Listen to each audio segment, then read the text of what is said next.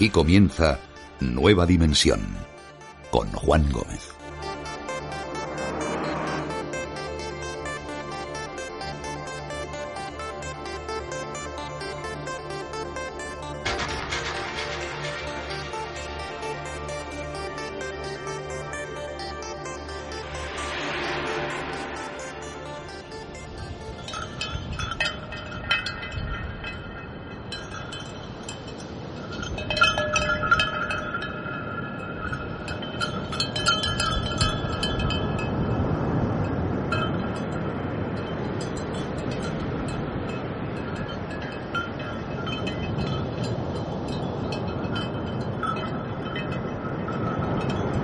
Antiguamente, en las viejas cartas de navegación, cuando los mares y océanos del mundo no habían sido recorridos en su totalidad por el ser humano, en esas zonas inexploradas, en esas cartas, se dibujaban dragones.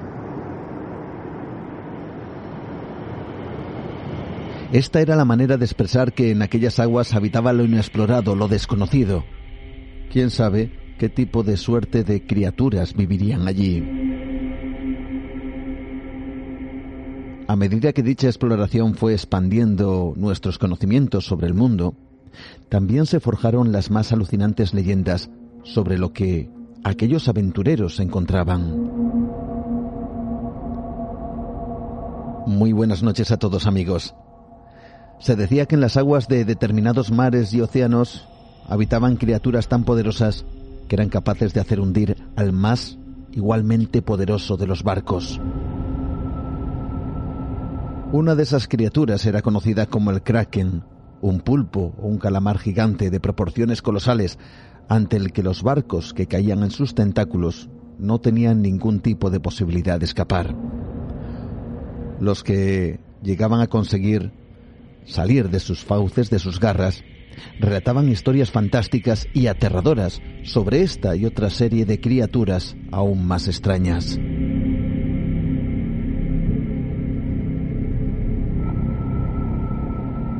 De hecho, y en tiempos más remotos todavía, se hablaba de la existencia de sirenas, seres mitad mujer, mitad pez, capaces, con su canto, de atraer a los barcos hacia los acantilados, hacia las rocas o arrecifes, y hacer lo mismo que el kraken hacía por la fuerza, hundir los buques con su tripulación.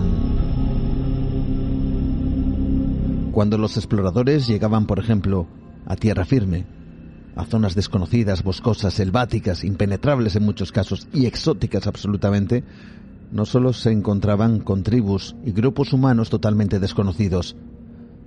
Las crónicas dejadas por aquellos exploradores hablan de criaturas imposibles, de seres extraordinarios.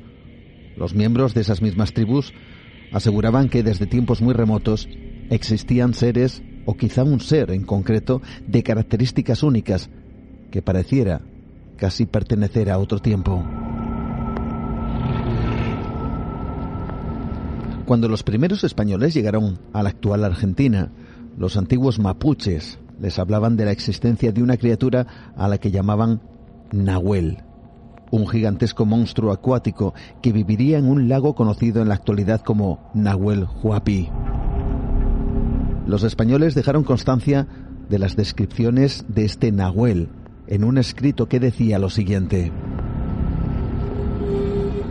Sale de los lagos de noche, posee el cuerpo del tamaño de una vaca y deja huellas como las de un pato gigante.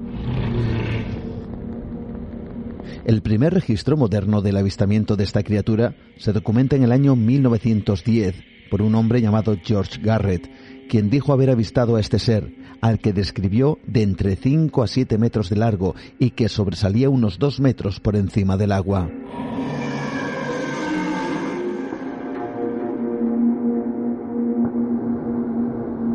Pero este, amigos, no es el único ser. Los pigmeos, por ejemplo, en África, hablan del bielu, bielu, bielu, descrito como un gran saurio cubierto de fuertes escamas, con una poderosa y acorazada espina dorsal. O el Emelatouka, otro ser descrito como un saurio que porta un gran cuerno en su rostro. En Japón se habla del kappa, un personaje descrito en ocasiones como un demonio que habitaría en ciertos ríos y lagos de ese mismo país. En Mesoamérica se habla del cadejo, una especie de perro de gran tamaño y ojos brillantes, cuyo nombre viene a significar el impuro. También hay criaturas mitad bestia, mitad hombre. Existe el Chuschunja, un ser peludo bípedo de gran tamaño que sería visto por las tribus siberianas. Un personaje similar parece que camina por la tierra de Sumatra, conocido como Orang Pendek. En China se habla del Yeren, el hombre salvaje de las montañas, o por supuesto, el conocido Yeti. Son muchas las leyendas, las historias de criaturas que, según se cree, han desafiado al tiempo y han permanecido ocultas, tan solo vistas por algunos que, inesperadamente, se han cruzado en su camino. Esta noche vamos a conocer qué se cuenta, cuál es la realidad o el mito de una serie de criaturas muy concretas, aquellas que dicen viven ocultas, pero no en cualquier lugar del mundo, sino en España. De los que existen testimonios, documentación de avistamientos y relatos de todo tipo. Esta noche vamos a hablar con Javier Resines, un auténtico experto que lleva muchas décadas detrás de las historias y las posibles pruebas de la existencia de estas criaturas, principalmente en España. Vamos a hablar de ello en tan solo un momento aquí en Nueva Dimensión. Y este es un tema además que conecta directamente con el capítulo de esta semana de Nueva Dimensión Premium, porque en nuestro universo expandido vamos a hablar de casos, con testimonios, con aparentes pruebas de la existencia de una de estas criaturas conocida como el chupacabras. Sé que su nombre suena a pura invención, que parece ser una criatura relativamente moderna, pero lo cierto es que se han dado casos de ataques de esta supuesta criatura y hay quien dice haberse incluso topado de frente con ella. Y en ese encuentro llegan hacer descripciones tremendas sobre este ser y por supuesto también el pánico ante su presencia. El chupacabras no como una leyenda, sino como un ser que muchos afirman es absolutamente real. Así que si queréis tener, yo diría que más que el complemento perfecto al programa de esta noche, en Nueva Dimensión Premium os lo ofrecemos solamente en ivox.com. Así que gracias a todos, una vez más, por vuestro apoyo, por vuestras aportaciones. Ahora nos quedamos con Javier Resines y la criptozoología en España. Ya veréis qué interesante. Así que una vez más, bienvenidos a Nueva Dimensión.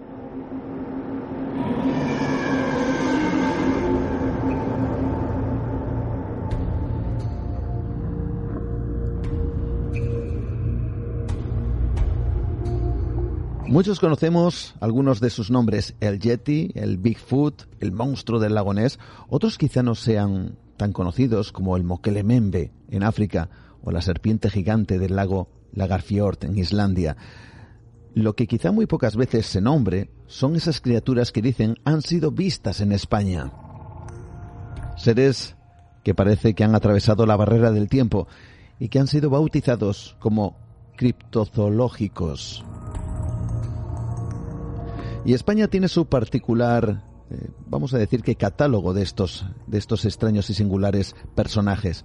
Es por eso que es un buen momento para conocer sus historias de la mano de alguien que lleva muchos, pero que muchos años en busca de información sobre la leyenda o la realidad de estos seres en nuestro país. Ahora ha querido plasmar algunas de sus investigaciones en un trabajo titulado Criptozoología en España con editorial Guante Blanco, me refiero a Javier Resines, que está esta noche con nosotros. Javier Resines, ¿qué tal? Bienvenido a Nueva Dimensión, ¿cómo estás? Hola, ¿qué tal, Juan? Pues nada, encantado de, estar aquí contigo, con todos vosotros. Encantado por la invitación, desde luego. Genial. Déjame que te presente, como se suele decir, como es debido, porque eres licenciado en Ciencias de la Información por la Universidad Complutense de Madrid, como periodista llevas eh, casi cuatro décadas dedicado a la investigación y la divulgación de estos animales desconocidos en España. Caray, no, no, te conservas muy bien, ¿eh? te lo voy a decir. sí, sí, no tiene ningún mérito, es que tengo muchos años, no es otra cosa, no es mérito. bueno, y además eres autor de diversos, bueno, libros, colaborador en televisión y diriges un blog, me gustaría que nos hablaras de él un poquito, que se llama Criptozoología en España y Criptobotánica. Eso es, sí, sí, realmente son dos blogs diferentes. Pues eh, el primero de criptozoología en España está dedicado pues a todos los casos que tienen que ver con criaturas misteriosas que se producen pues en nuestra frontera. El blog tiene ya en 2010, eh, comencé con él. Eh, pues fue fruto un poco de lo que yo detecté como una especie de necesidad informativa de, este fenómeno, eh, porque sí que era sencillo, relativamente sencillo, encontrar datos sobre casos eh, pues en lugares muy alejados del mundo. Pero parecía que primero en España no sucedía nada en este sentido y mm. que bueno pues era muy complicado.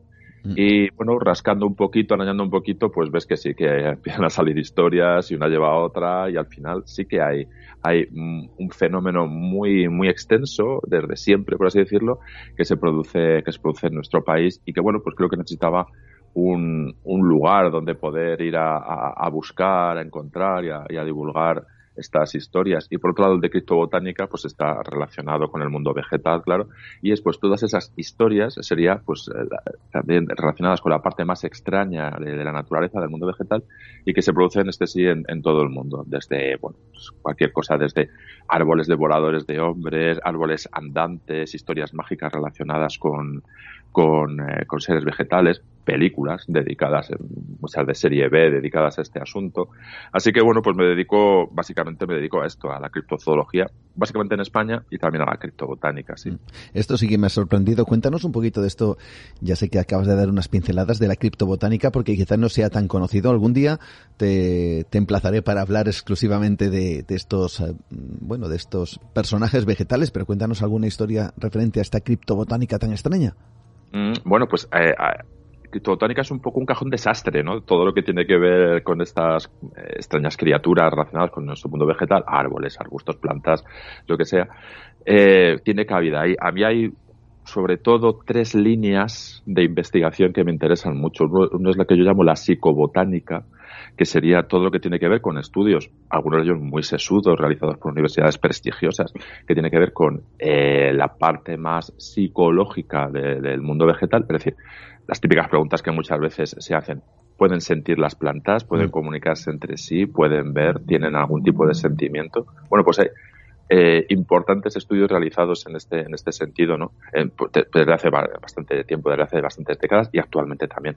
Por otro lado, hay una gran época, que es la de, podemos decir, eh, desde finales del siglo XVIII hasta principios, primer tercio del siglo XX, que yo llamo la época de los grandes descubrimientos, en la que pues las naciones normalmente europeas, también Estados Unidos, pues se dedicaban a investigar y a, explorar territorios todavía desconocidos en África, en, Oceanía, en Sudamérica, y en el que encontraban historias y referencias, algunas de ellas están publicadas en revistas de la época como Nature y etcétera, sobre árboles que, bueno, pues eh, producían la muerte a quien se acercaba a ellos por distintos motivos. Seguramente algunas era por algún motivo toxicológico, otro hay un caso de un árbol eléctrico que llaman así en Nueva Guinea en el que al acercarte recibas una fuerte descarga eléctrica y en algunos de estos casos se han utilizado como lugares mágicos de poder incluso por los poderes locales porque estos árboles eh, algunos con eh, enormes sargazos que, bueno pues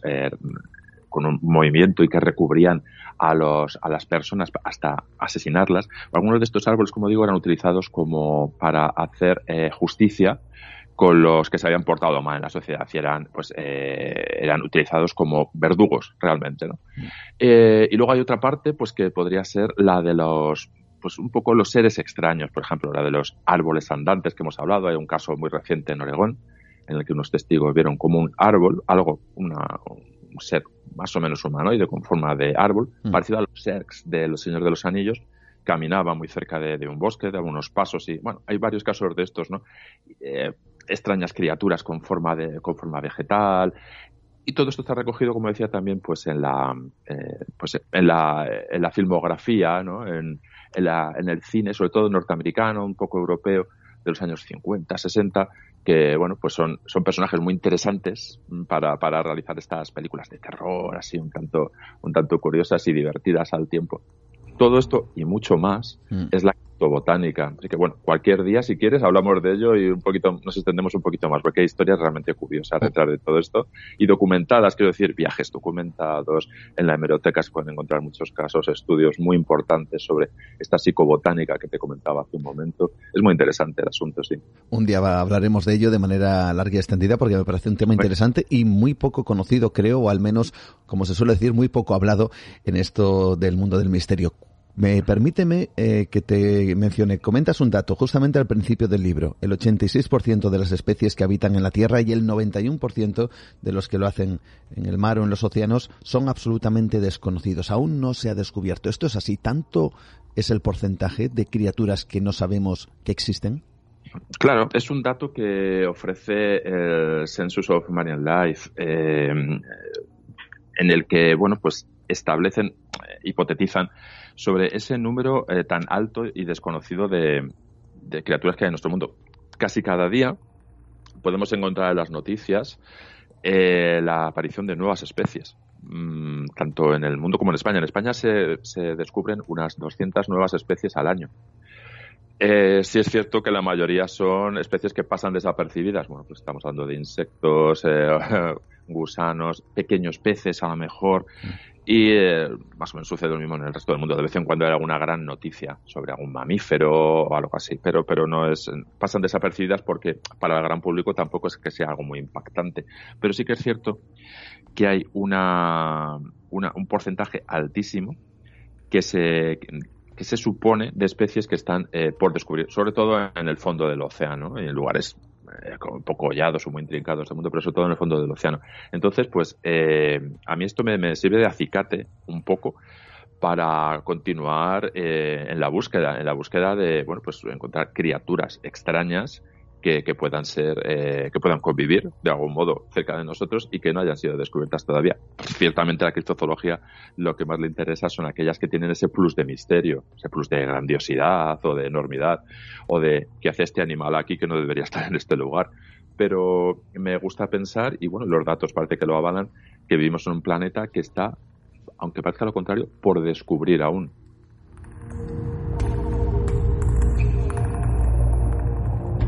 Vamos a iniciar ese viaje por esa criptozoología en España eh, y vamos a abrirlo precisamente con el primero de los capítulos que tratas en este trabajo.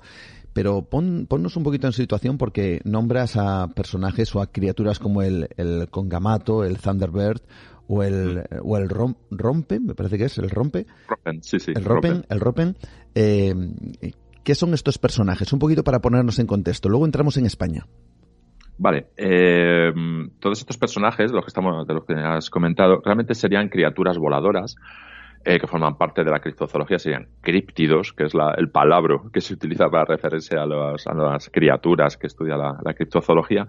Bueno, pues en, en, general serían diversas criaturas voladoras que tienen características mm, similares o casi iguales a antiguos eh, pterodones, pterodáctilos, y que pervivirían en diversos lugares del mundo, en la zona de Nueva Guinea, en África, en Norteamérica, en el caso del, Thunderbird, y que ha sido, bueno, pues que han sido eh, a veces fotografiados, eh, y hay una buena cantidad de importantes testigos que, que certifican su existencia.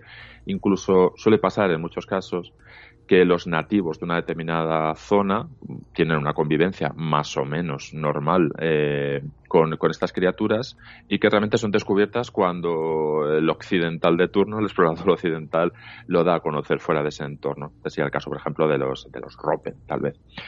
Bueno, pues esto sería, por así decirlo, una serie de mm, criaturas aéreas que parecen poblar eh, casi cualquier lugar del mundo y que son bueno, los representantes más conocidos a nivel global de la, de la criptozoología de monstruos alados, por así decirlo. Pero bueno, en España también tenemos casos de estos, claro, Juan. Vamos a conocer, si os parece amigos, algunos de estos casos de la mano de Javier Resines, que nos va a llevar por ejemplo, hasta Barcelona. Hablas de, ciertas criaturas, aves voladoras gigantescas. bueno, Barcelona y otros lugares, pero vamos a quedarnos quizá con esos drags o esos dragones extraños que dicen que, que habitan o que de vez en cuando sobrevuelan los cielos de Barcelona. Vamos a descubrir, si te parece, Javier, un poquito ese, ese secreto y esa criatura tan extraña. Claro, como, comentamos, en España se han producido eh, en las últimas décadas eh, varias docenas, que parece impensable, varias docenas de avistamientos y de encuentros con lo que podríamos eh, denominar pterodáctilos. Dicho así, pues suena a absoluta locura.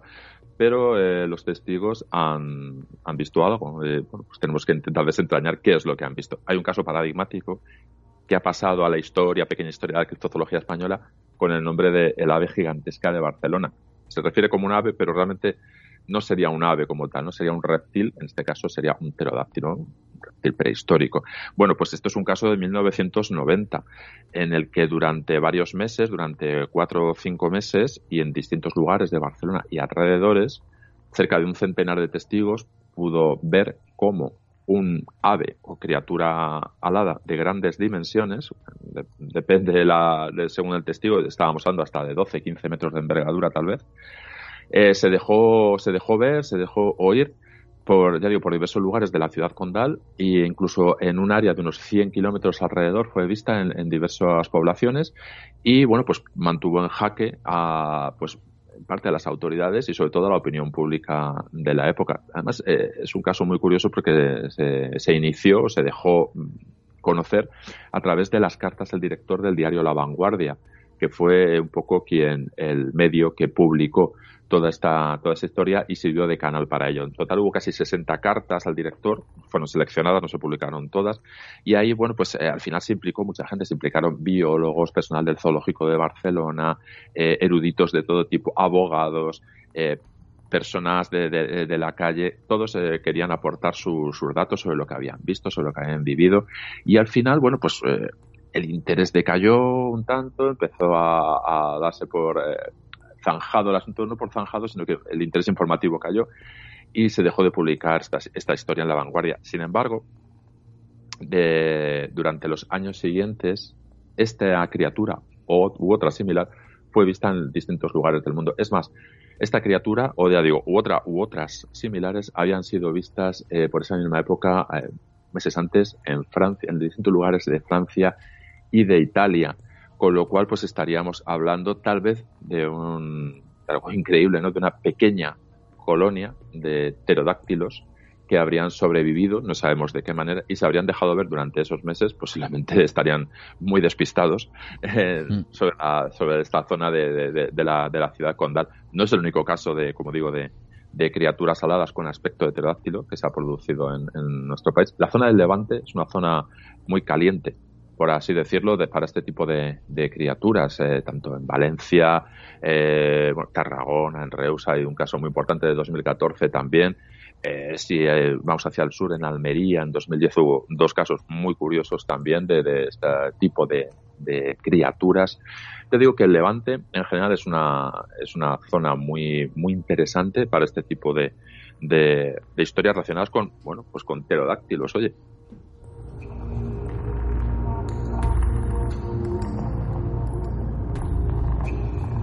Nueva dimensión. Adéntrate en otra realidad con Juan Gómez. Seguramente muchos de nuestros amigos se estarán preguntando y también vamos a trasladar esa pregunta a Javier. Eh, siempre o de manera mm, realmente recurrente se habla de estas criaturas como como bueno uno, una especie de, de no sé de los últimos de una especie ya extinta perdida incluso prehistórica y alguien se podría preguntar cómo es posible que un, pterodáctilo o cualquier otro eh, personaje que en épocas prehistóricas caminara sobre la Tierra pudiera haber sobrevivido. ¿Qué es lo que dice la ciencia respecto a este tipo de casos o de criaturas que dicen asoman de vez en cuando a nuestro mundo? Claro, la mayoría de la, del mundo científico denosta completamente estas historias. Primero porque eh, echa completamente por tierra las más eh, aferradas teorías científicas eh, que, conocemos desde siempre. Y por otro lado, por la falta de pruebas. Esto es un mal común en casi todas las eh, estudios relacionados con temas misteriosos o ciencias de frontera, la falta de pruebas. Nos falta el cuerpo del delito, por así decirlo, la buena imagen, la buena fotografía o incluso el resto anatómico, el cadáver de la criatura, para poderlo analizar, analizarlo adecuadamente, hacer un laboratorio, pruebas de pruebas genéticas y decidir que es una especie nueva y a qué especie pertenece. Esto es lo que falta. Por tanto, claro, como quien valida, que por otra parte me parece correcto, como quien valida eh, la existencia de especies en nuestro planeta es, bueno, pues la ciencia en, general, por así decirlo, eh, pues al carecer de estas pruebas definitivas, la ciencia no tiene en cuenta la criptozoología. La criptozoología es un, es un conjunto de estudios, es un fenómeno que es muy fácil eh, que caiga, está siempre ahí en la frontera, muy fácil que caiga en la burla y en, y en, y en pues eso, en no tenerlo, en el descrédito. Es, es, muy sencillo, ¿no? ¿Quién, cómo se te ocurre decir que has visto un pterodáctilo por Barcelona o en Tarragona o, que te has sobrevolado o algo así? realmente es imposible. Pero eh, hay varias apreciaciones. Una es, eh, posiblemente estas criaturas, estos pterodáctilos o la criatura que sea, no son esos pterodáctilos de hace 60 millones de años. En el caso de existir, pues sería una criatura similar, evolucionada, desde luego, desde ese momento, porque, bueno, la evolución ha continuado. Y, y, sería muy poco probable que existiera un, eh, un, animal exactamente igual ahora de como lo era hace 60, 100, 200 millones de años. Eso por un lado.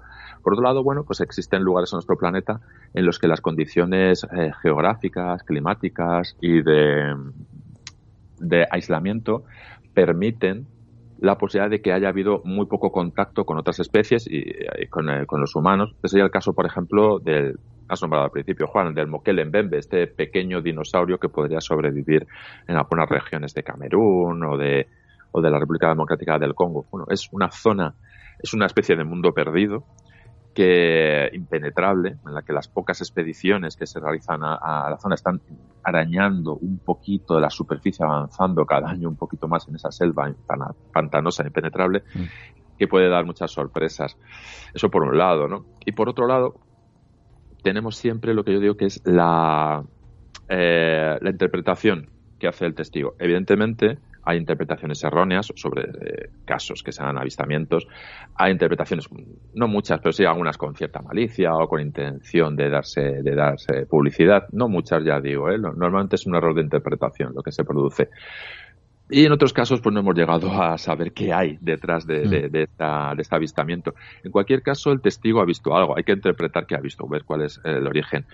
Pero cuando, sobre todo, si ha sido un avistamiento puntual, eh, podemos rechazarlo simplemente por eso, ¿no? Pues ha sido una sola vez, bueno, pues ha habido una reinterpretación. El problema, entre comillas, es cuando lo que tenemos son avistamientos, encuentros, relatos eh, habituales en un determinado lugar, en una determinada zona, durante años, décadas, siglos. Bueno, eh, ahí podemos empezar a pensar que estamos ante una realidad, o algo, una parte de una realidad al menos.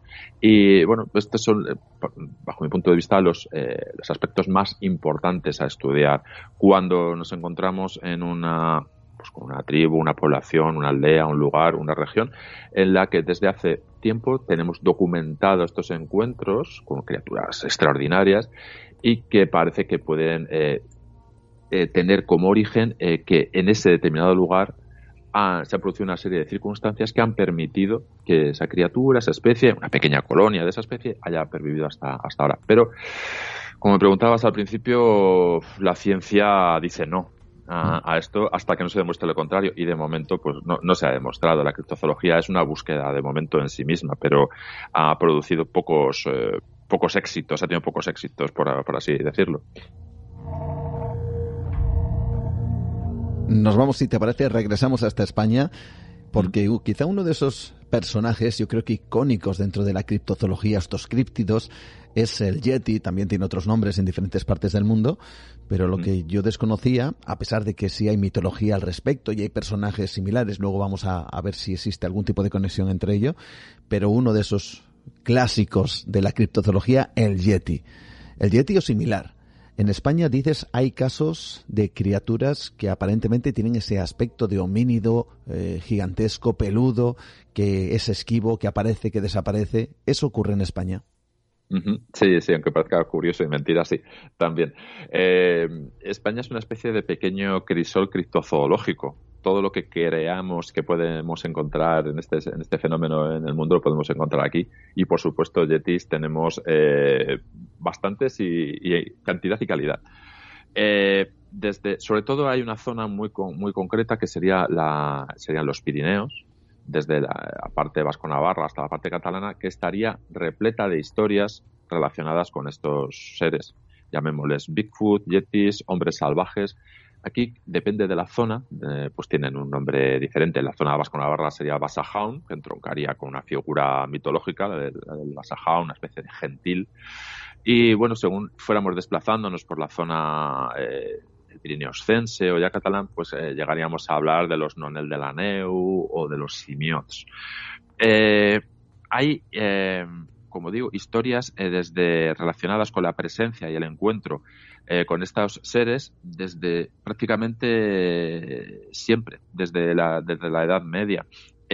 incluso luego ha habido prestigiosos etnógrafos, antropólogos como Barandiarán, Satrustegui, que se dedicaron una época a recopilar estos datos pues en la zona de Navarra, básicamente en el País Vasco. Hay casos muy paradigmáticos de encuentros con estos, con estos seres, incluso de agresiones por parte de estos seres, como ocurrió en 1993, un caso en Huesca, en Peña Montañesa, en el que un hombre salvaje atacó lanzándoles eh, ramas de árbol y, leños a un grupo de, de, leñadores que le habían descubierto, un grupo de leñadores que estaban trabajando por la zona. Incluso causó daños a un Land Rover, a una pequeña maquinaria que tenían. Hubo una investigación por parte de la Guardia Civil en este caso.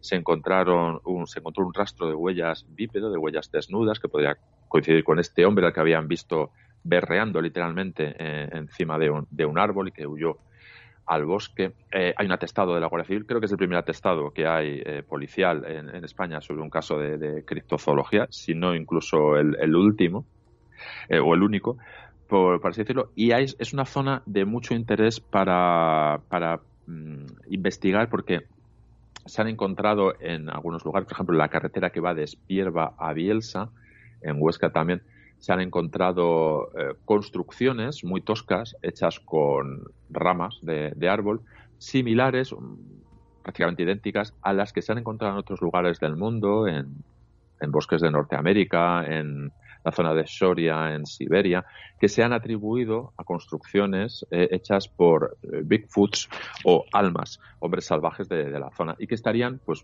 entroncadas realmente con estas construcciones que se han visto en, en la zona de, de, Aragón, en, en, Huesca. Y como te decía ya, en la zona de, de Cataluña tenemos porque no todos los Bigfoot y los Yetis son iguales en lugar del mundo. Hay, distintas, hay diferencias antropomórficas, de tamaño, de comportamiento. Eh, este Basajaun sería pues el, la imagen que tenemos del Yeti o del Bigfoot típico. Y en la zona de Cataluña, como digo, eh, tendríamos al Simiot. El Simiot es una especie de hombre salvaje también de pequeño tamaño, con un carácter mucho peor, desde, desde, la Edad Media está siempre entroncado con algo diabólico, algo infernal, porque, bueno, pues eh, se dio a conocer siempre en una época en la que estaba relacionada con una época de grandes sequías, eh, grandes hambrunas, pestes, y se le achacaba siempre a estos simiots eh, pues estas desgracias. Estos simios eh, hicieron incursiones, eh, vivían en los bosques, en las montañas y hacían incursiones a, ciudades, incluso a Barcelona. Hay documentada una incursión, una racia en busca de alimentos, sobre todo debido, ya digo, a estas épocas de hambrunas. Y e incluso parece ser que fue capturado uno de ellos y que fue exhibido a finales del siglo XVIII, 1760 aproximadamente, en Barcelona y otras ciudades. Hay unos grabados de la época con un dibujo de este ser, de este sátiro de Barcelona que se llamaba.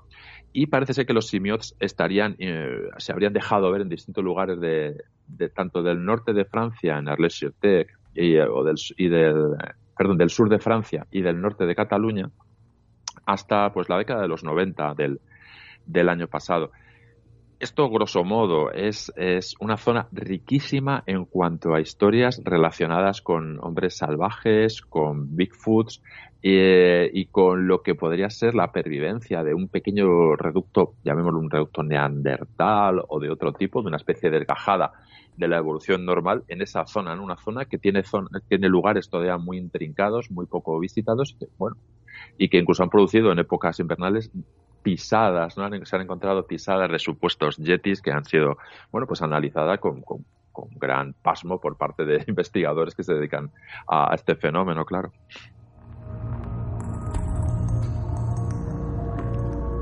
Javier, cuando ves imágenes, fotografías, muchas de ellas parece que han sido tomadas hace siglos, incluso a principios, eh, hace siglos no, bueno, hace décadas, o puede que del siglo pasado, donde se ven, por ejemplo, a cazadores con extrañas extraños personajes que asemejan a algún tipo de, de estos críptidos.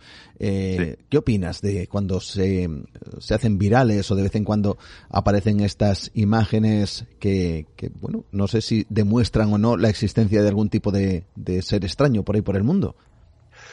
Bueno, pues realmente no, no, no han aportado nada, nada valioso para, para, desentrañar el fenómeno en sí, porque en la mayoría, en la mayoría diría todos los casos, el, el origen, la custodia de, de, esa imagen, pues es incierto, eh, de repente han aparecido. Y con las eh, ya desde hace muchas décadas, pero incluso con las nuevas eh, técnicas que hay de, de, de, retoque fotográfico, pues por desgracia tienes que poner en, en duda casi cualquier imagen que aparezca, pues recuerdo esas imágenes de los enormes Thunderbirds o, bueno, mm. los, eh, de la, en la guerra civil americana con soldados alrededor, cosas así, pues eh, hay cierto debate sobre ello y cierta controversia, investigación y en principio no se les da crédito, no se les da, no se les da valor. Pasa lo mismo con las imágenes que podemos ver actualmente en Internet, eh, YouTube o en cualquier otra plataforma. Eh, en la mayoría de los casos, o en muchos de los casos, podemos ver que son o parecen al menos eh, pues eh, mistificaciones hechas pues con, técnica novedosa. El problema siempre está en que muchos de estos casos eh, no, tenemos el origen, no, te, no, nos indican el lugar, quién ha realizado, no hay datos sobre quién ha realizado esta, grabación, esta filmación, no sabemos cómo ha llegado a manos de quién lo ha divulgado. bueno, y normalmente suelen ser imágenes borrosas, vídeos lejanos, ah, que no, no, no aportan nada, no tampoco. En principio, todas estas imágenes así un poco más antiguas y eso no aportarían, no me aportarían nada. También se han descubierto en algunos casos, luego, bueno, me estoy acordando de la, de la filmación de Patterson, el Bigfoot de, en Blue Creek que va andando, ¿no? Está, que luego se ha dicho que, era un hombre disfrazado. Este Yeti, ¿no? Para ponerlo en contexto a nuestros oyentes, la famosa, eh, bueno, la famosa imagen de ese Yeti caminando a través de una zona, bueno, boscosa o de río, que parece que mira la cámara, parece incluso que, que tiene pechos, que es un, un, personaje femenino, pero ¿qué es lo que se comenta de este vídeo? Claro, claro, pues eh, en, en, un principio los entusiastas, los entusiastas de la criptozoología, pues en su momento daban daban botes y aplausos, ¿no? Porque se, había, se tenía una prueba. Después, con el paso de los años, algunos de los implicados pues han llegado a decir que, que bueno, de los propios implicados, no investigadores, que bueno, que realmente era un traje hecho, un disfraz para, para la filmación, eh, se ha dado se dio incluso el nombre de quién era la persona que estaba, que estaba dentro, de, haciendo pues, el actor. Y bueno, pues esto lo ha denostado bastante. Pasa igual que con las imágenes, las primeras imágenes del monstruo del lago Ness, hmm. que también uno de los participantes, pues luego años después comentó que era un, un, montaje y que realmente era una maqueta la que se, la que se fotografió. Al final, todo esto no ayuda a, a dar crédito a la criptozoología, porque parece que es eh, también en parte eh, reducto para, pues para mercaderes, para charlatanes y para gente que, bueno, pues intenta, intenta mezclar cosas, eh, también cosas de mitología, de monstruos sin más, ¿no? Yo me acerco a la criptozoología, cada uno puede acercarse como quiera porque para eso es, es eh, hay muchos puntos de vista, desde, bueno, desde la biología, desde la biología pura y dura, desde la zoología, desde el periodismo evidentemente, y, y últimamente también desde esa parte de psicológica que, que podría que puede involucrar al testigo en lo que está viendo. No me interesa tanto pues la parte más fantasiosa o, incluso paranormal mm. que puede existir porque ya eh, es algo que no puedo controlar. No puedo controlar ya la vertiente biológica y zoológica del fenómeno como para intentar dar una explicación más extraordinaria de lo extraordinario que ya sería que un yeti existiera en el Pirineo Oscense aún, ¿no? Entonces me quedo solo ahí. No, no puedo abarcarlo todo y bueno, pues es algo que pongo siempre todas estas eh, imágenes, historias que aparecen de vez en cuando, pues las pongo siempre en cuarentena porque normalmente se caen mm, sobre, por su propio peso. ¿no? Y aparte, muchas de las veces eh, aparece una historia nueva con una promesa por parte de quien la presenta, una promesa de continuidad, de estudio científico, de algo detrás, que luego se queda en nada habitualmente, ¿no? Con lo cual, eh, muchas veces se ponen en lugar ellos mismos, ¿no? Simplemente dejando pasar el tiempo.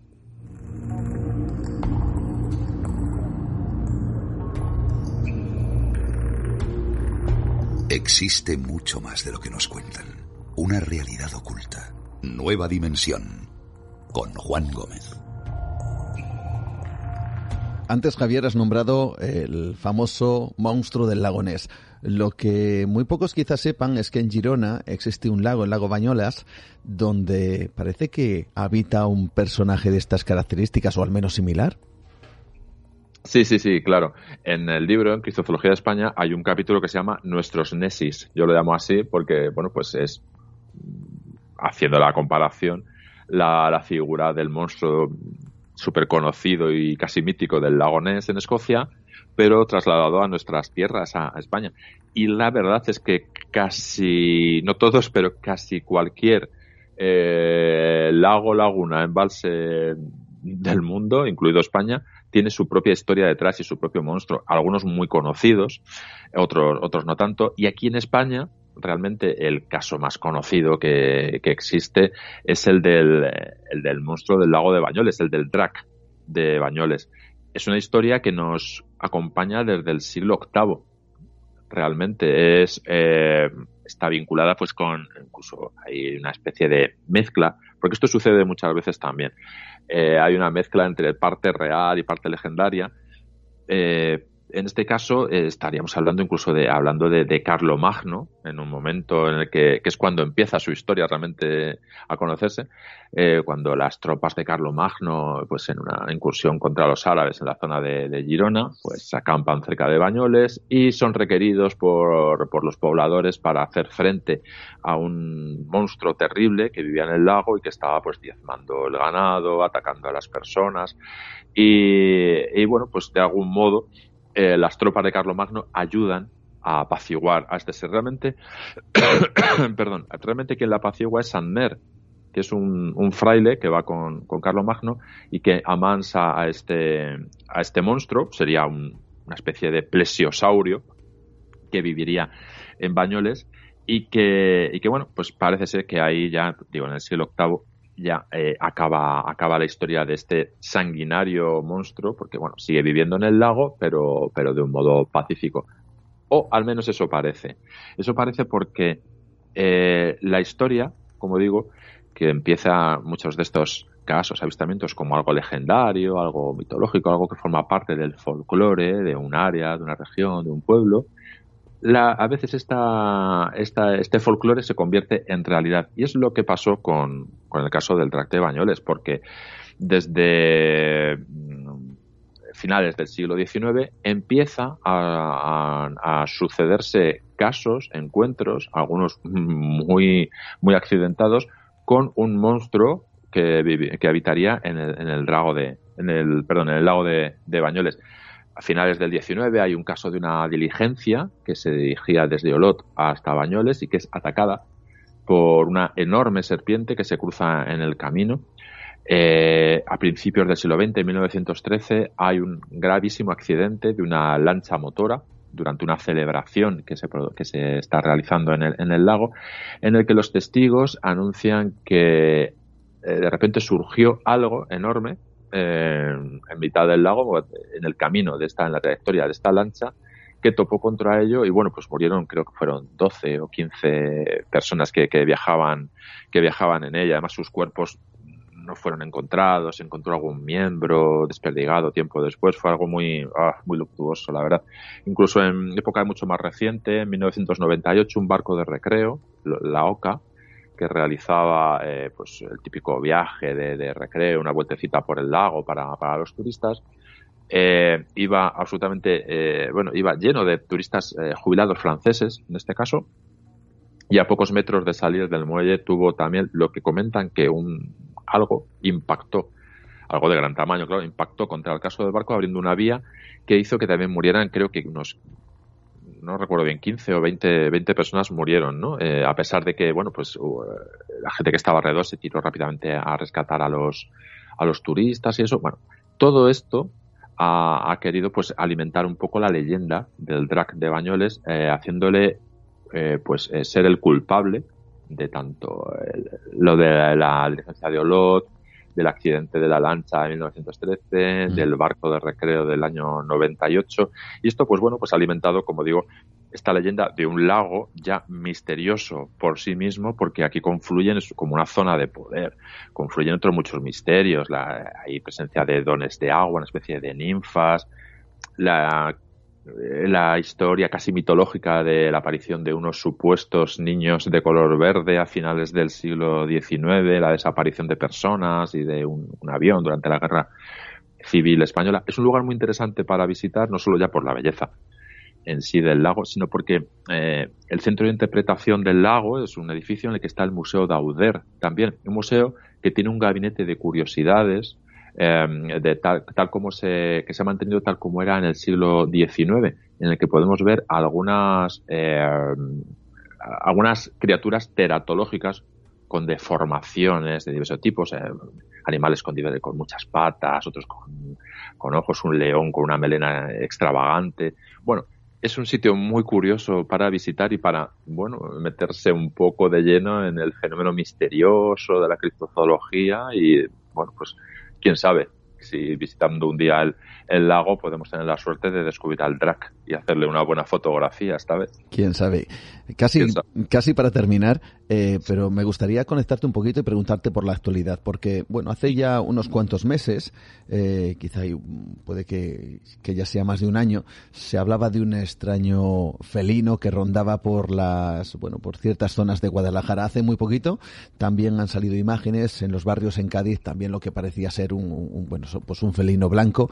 Eh, tanto uno como otro, eh, bueno, pues parece, insisto, parece ser que se ha descubierto cuál es la causa. Uno era aparentemente un perro eh, de gran tamaño, otro parece que es simplemente por cuestiones de perspectiva, era un gato un poco grande, pero no dejaba de ser un gato. Bueno, ¿este tipo de, noticias alimentan la imaginación o, realmente estamos viendo algo extraordinario que, que, bueno, que nos parece identificar a un personaje o un ser que no corresponde con el lugar? Bueno, hay un poco de todo. Ahí, eh, este sería el fenómeno de los Alien Big Cat, que se llama, de los, eh, pues, eh, de las panteras fantasma, de los gatos grandes. Es un fenómeno muy típico, sobre todo en, Inglaterra, en el sur de Inglaterra. Desde hace décadas hay centenares, literalmente miles de, casos de avistamiento de ese tipo. Y en España también se da bastante a menudo. Hay casos que tienen una, pues, una mayor valía como, bueno, estamos ante algo extraño y otros que, bueno, pues como comentas, parece que tienen una explicación mucho más racional. Claro, ahí todo, todo se mezcla. En España, eh, eh, creo que el primer caso documentado de este tipo de, de felinos fantasma que se ha producido en el mundo, creo que está documentado en España, es en 1517, en Valencia, durante una terrible riada que, hubo.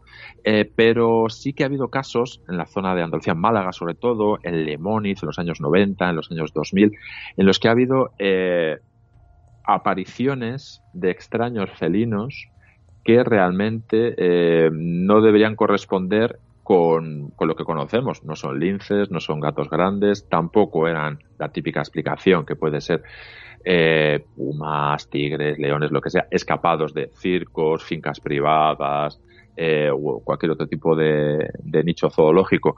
Eh, lo que ocurre es que son casos muy, muy excitantes para, para el público, porque, bueno, que un, por ejemplo, como se ha, producido hace pocos, pocos días, que un puma o lo que sea esté suelto por, por Cádiz, por los barrios, pues primero causa alarma, causa, bueno, pues temor, si además se le adereza con algún caso que haya habido por la zona de ataque al ganado, que siempre hay, siempre hay lobos, siempre hay zorros que pueden, que pueden, pero bueno, se le une a, la, a la perdón, al avistamiento de este, de este felino extraño, pues ya tenemos ahí la noticia, que al final siempre acaba igual.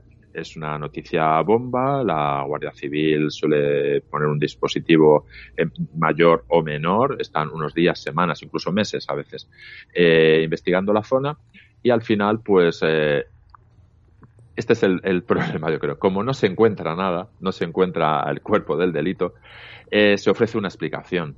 En el caso este de los barrios ha sido que es un gato grande. Bueno, puede ser.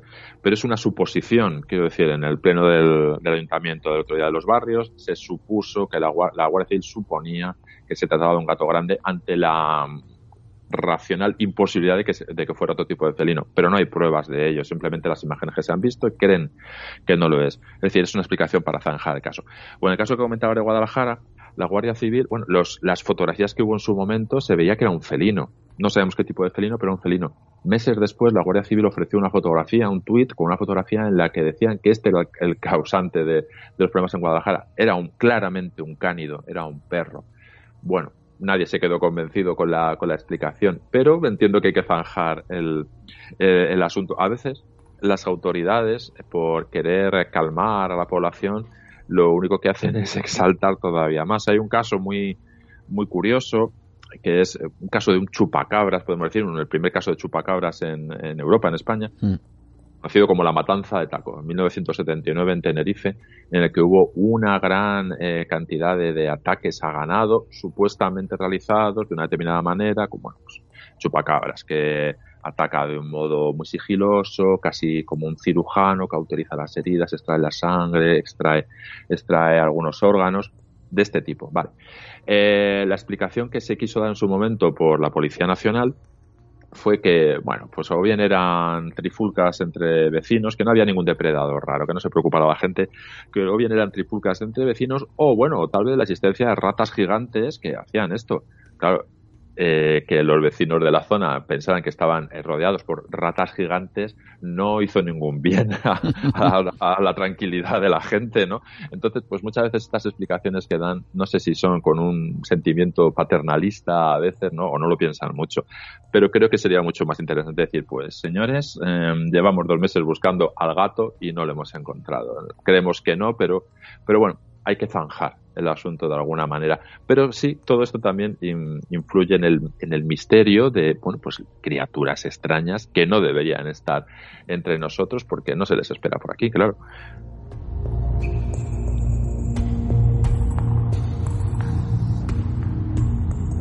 Criptozoología en España, Javier Resines, que ha estado esta noche con nosotros y que nos ha ofrecido pues esta gran cantidad de personajes que parece que pululan por, por, por España y que son absolutamente desconocidos y desconcertantes. Bueno, conocidos desconocidos a medias, desconcertantes seguro. Han quedado muchos en el tintero, esos dips o esos perros, dicen vampiro, en, la zona de Prat Deep, muy cerca de Tarragona. Nos quedan, por supuesto, también muchos personajes que parece que habitan las costas o que incluso pueden llegar alcanzarlas y que causan asombro y desconcierto al mismo tiempo.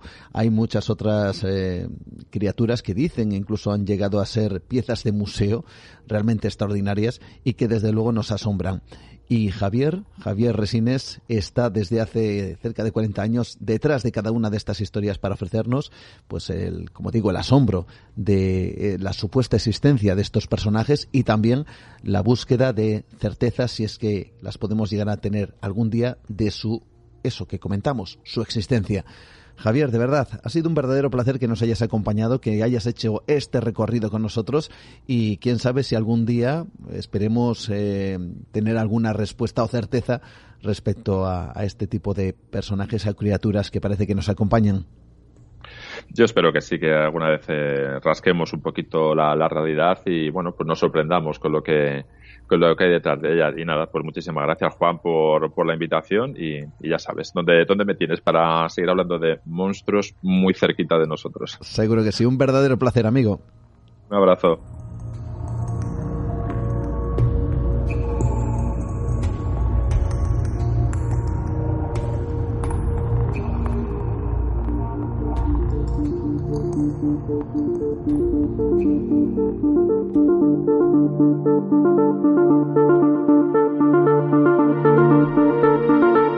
Javier Resines, nuestro primer invitado y también nuestra primera hora aquí en Nueva Dimensión.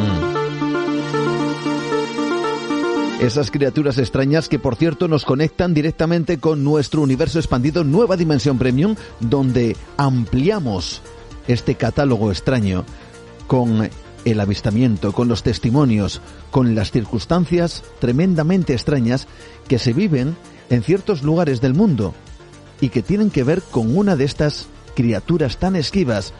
Tiene un nombre muy concreto. Para algunos este nombre casi resulta irrisorio, pero el caso es que lo que dicen que esta criatura es capaz de hacer no tiene nada de gracioso. Le llaman el chupacabras. Y parece que su presencia va más allá que la propia leyenda. Hablamos de en pleno siglo XXI personas que afirman haber visto a este animal, a este ser, y enfrentarse y encontrarse con él cara a cara. Las descripciones son tremendas, terribles. Lo que menos parece es algo que sea de este mundo. Pero el caso es que ahí están.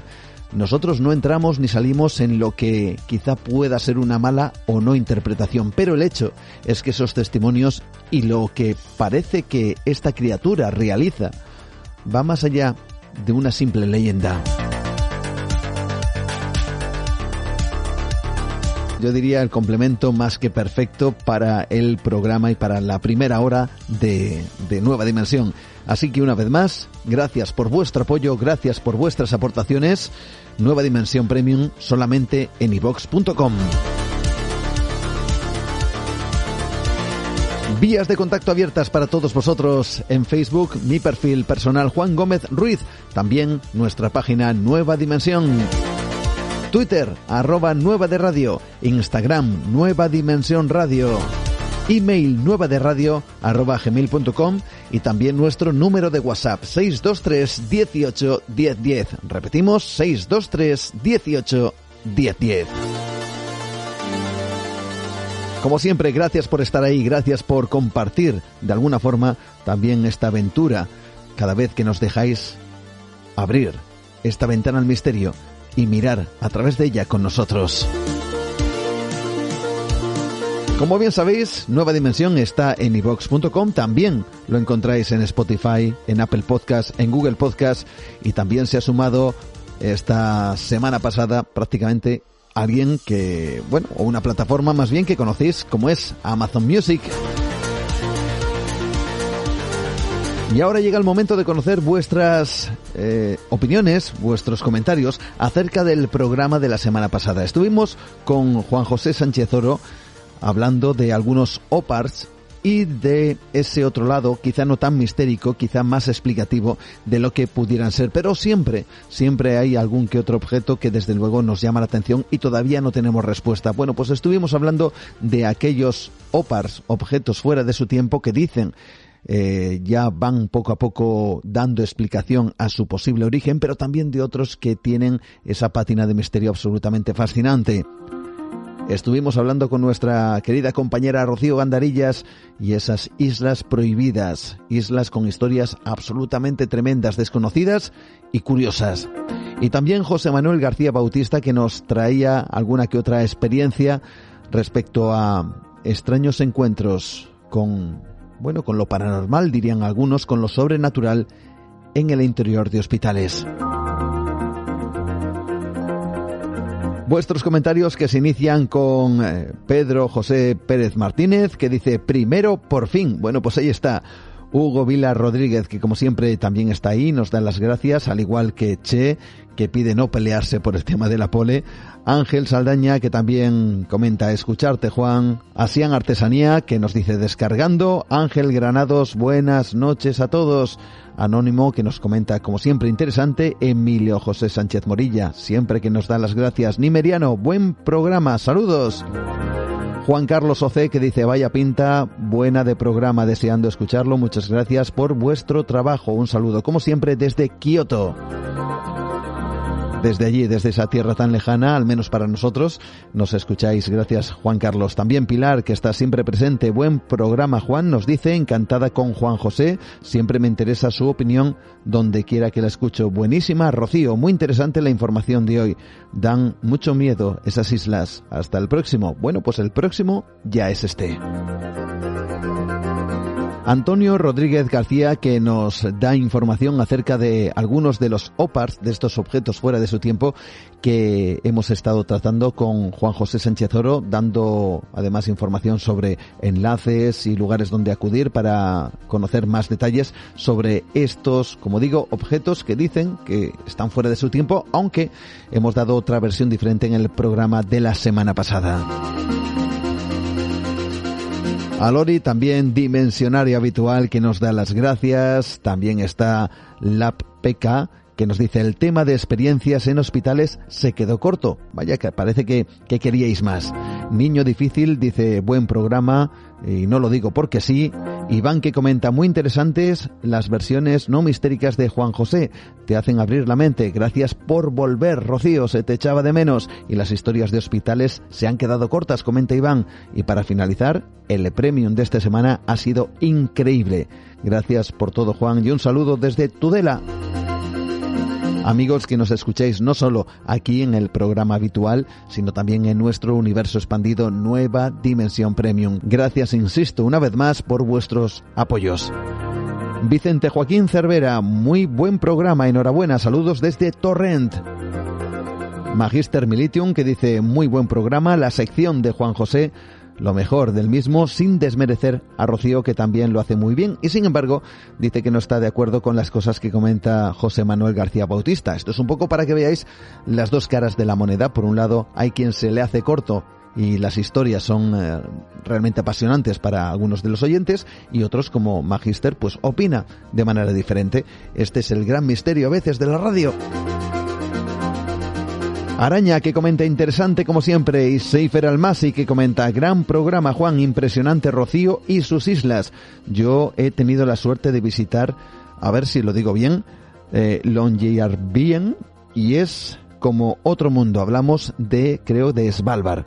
Es cierto que cuando sales de la ciudad, el guía que te acompaña va con rifle por los abundantes osos polares y, por supuesto, Juan José Sánchez Oro, como siempre, un crack.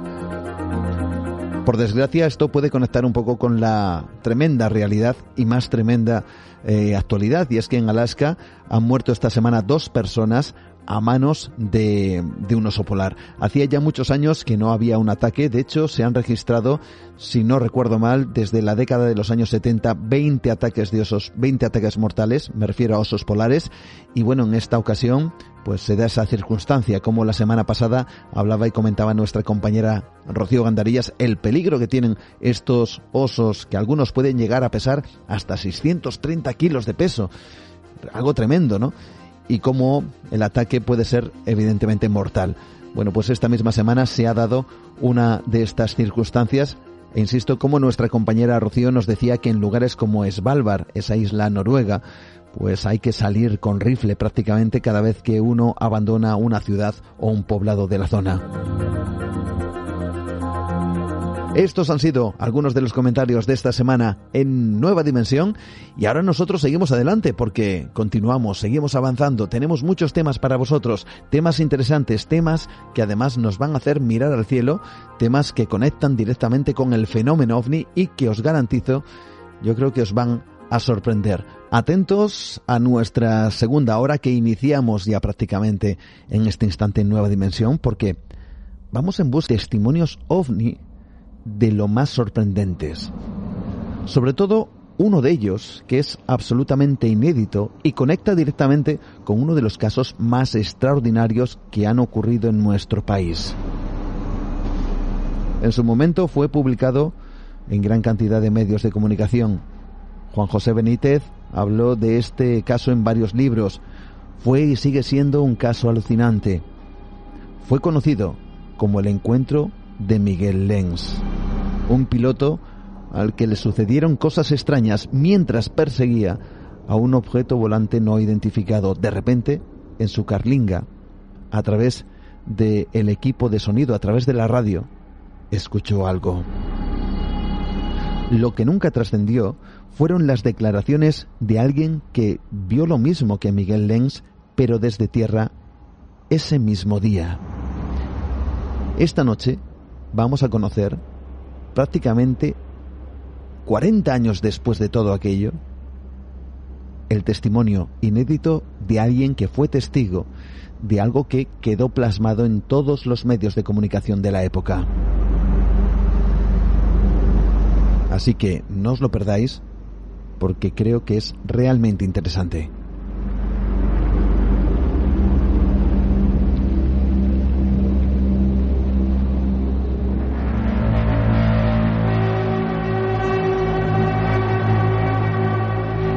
Estamos en el año 1977. Un caza pilotado por un hombre llamado Miguel Lenz ha sido puesto en alerta y ordenado despegar para perseguir un objeto no identificado que es detectado por el radar Pegaso a la altura de Motril, en Granada. Al poco tiempo, el piloto recibe la orden de regresar, y ahí es cuando la aeronave se topa con algo que el piloto no sabe reconocer bien pudiera ser un objeto o bien tres luces independientes en forma triangular. Esa era su visión. El piloto acelera hasta acercarse a la velocidad del sonido, pero aquello, fuera lo que fuera, parece que mantiene la distancia. Al comprobar la imposibilidad de alcanzarle, decide virar hacia la base. Fue en ese viraje cuando algo extraño sucede.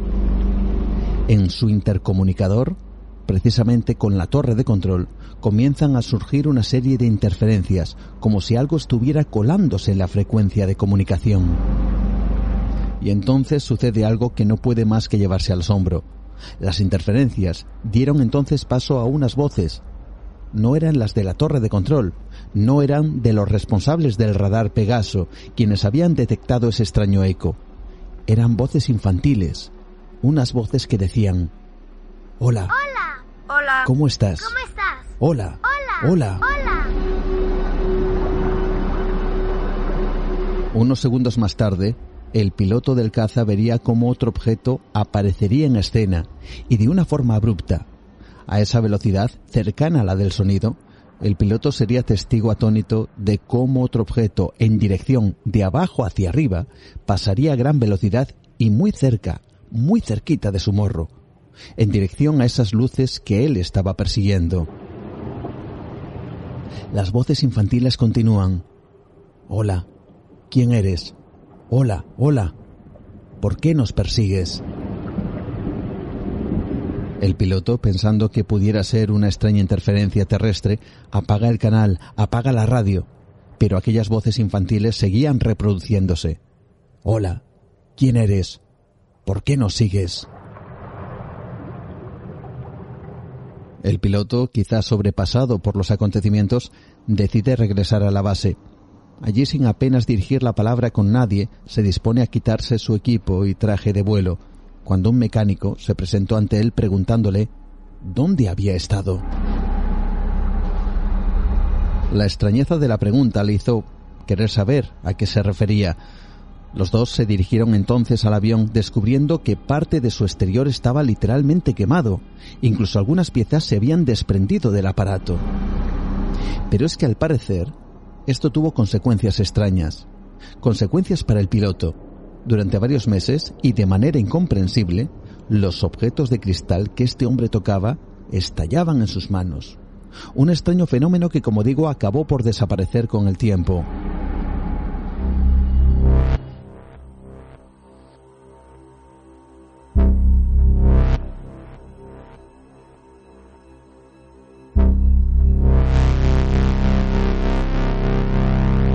Estos fueron los hechos que trascendieron, pero desde tierra también hubo testigos. Pocos conocen esta historia. Testigos que observaron ese objeto aparentemente antes de que el caza saliera en su interceptación. Por aquel entonces eran unos niños. Nuestro testigo era uno de ellos. Pero a pesar del tiempo recuerda perfectamente aquel momento. Claro, bueno, son cosas que no se olvidan, desde luego. Aunque tampoco es que le presté mucha atención entonces, pues yo tenía 12 años y bueno, pues después me di cuenta de que, de que era una cosa pues muy extraordinaria, ¿no? Y no se te olvida, no se te olvida nunca, nunca, nunca. Eh, esto fue, era un sábado, era un sábado porque nosotros teníamos un apartamento en la playa, en, en Motril, era por la tarde, pues como estaba atardeciendo, ¿no? y todo era campo alrededor. Entonces estábamos jugando en la carretera y vimos que había como una estrella muy baja, muy baja, muy baja, muy baja, pues justo encima de Motril. Hasta que llegó un padre, el padre de uno de los niños, con unos prismáticos, y ya empezamos a mirarlo todo y ya con los prismáticos se veía la forma perfectamente. Lo que nunca trascendió, como digo, es que, al menos hasta ahora, tal como estamos escuchando, es que hubo personas que vieron ese objeto desde tierra, confirmando que efectivamente aquello era lo que después saldría publicado en la prensa. Fueron seguramente los momentos previos a que Miguel Lenz persiguiera a ese objeto, el momento en el que aquello aún no había sido perseguido por el caza. Así hace la descripción nuestro testigo, que a pesar de la edad que tenía en ese momento, lo recuerda perfectamente. Se veían tres esferas Mm, de luz unidas como por tres cilindros metálicos. Yo tengo ese recuerdo, ese recuerdo de, de, mirar por los prismáticos y, se veía esa forma. Eso ya no lo recuerdo. Yo recuerdo esa forma. Tres esferas de luz unidas por tres cilindros metálicos. Y allí estuvo pues toda la tarde hasta que se hizo de noche y como tampoco es que le prestáramos mucha atención porque nosotros pues seguíamos jugando, seguíamos tal, hasta que ya en un momento mirábamos para arriba y ya no estaba. Pero ya era noche cerrada cuando desapareció. Y lo curioso es que seguramente a lo mejor por la gente de, Motril igual no lo vio o lo vio poca gente porque porque estaba justo encima de Motril, pero nosotros como estábamos en la playa, o sea, todos los que estuviéramos en la playa o digamos fuera de la ciudad, a lo mejor se veía mejor que si, que si estás en la ciudad y, tienes que mirar para arriba, ¿no? Yo lo recuerdo blanco, blanco luminoso, y, en medio pues, pues una especie de cilindro, que eran los que unían las tres bolas de luz.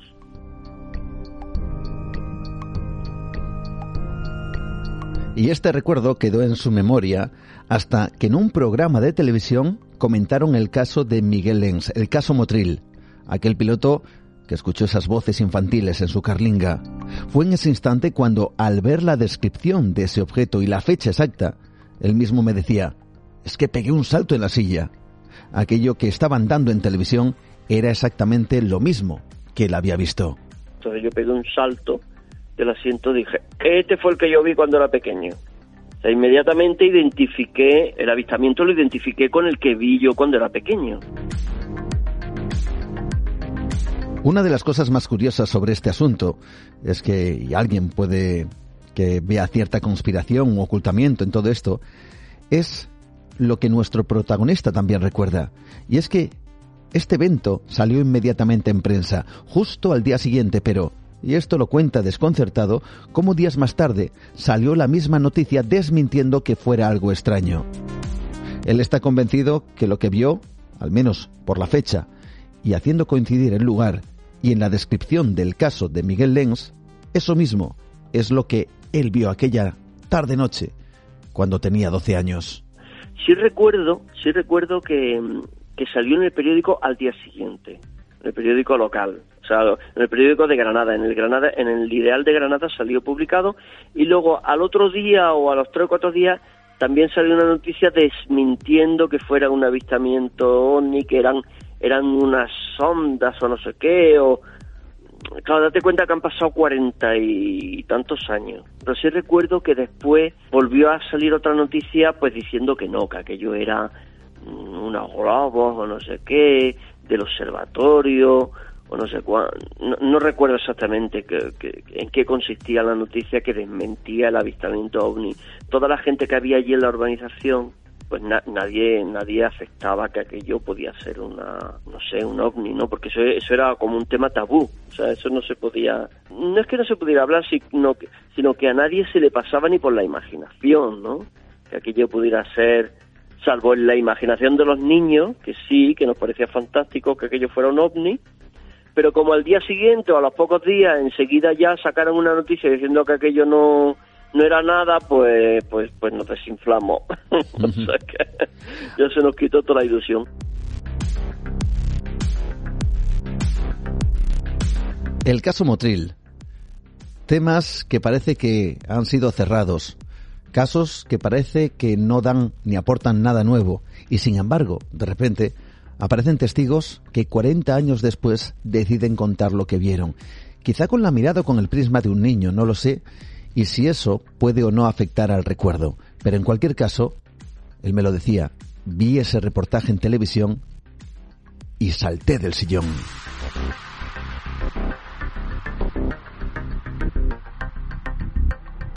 Y hay más casos que desde luego nos, nos plantean muchos retos y sobre todo nos hacen preguntarnos muchas cosas.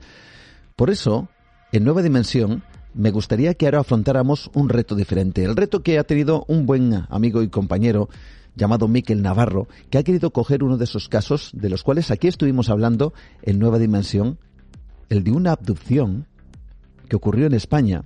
El caso que también, por cierto, tiene el nombre de la localidad, del lugar donde sucedieron los hechos, Murio Astraín, y que desde luego nos lleva una vez más al asombro, porque él ha querido hacer un ejercicio ya no solo explicando este caso, que como digo, insisto, estuvimos aquí precisamente con Miquel hablando en nueva dimensión de él, sino que ha hecho un ejercicio cinematográfico para plasmar, para dramatizar, para poner de alguna forma en imágenes parte al menos de ese caso tan extraordinario. un cortometraje titulado Abducción, del cual escuchamos, si os parece, un extracto. Atentos.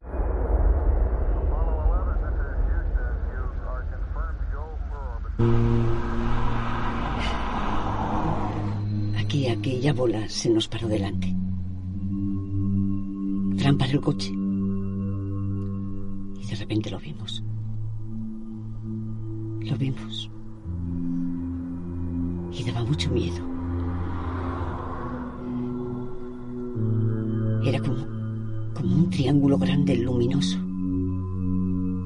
Una especie de estructura enorme. Aquello nos absorbió. Y nos encontramos como, como en unas camillas echados. Solo recuerdo que ellos... Ellos nos miraban con aquellos ojos. Después nos despertamos en el coche. Pero al revés.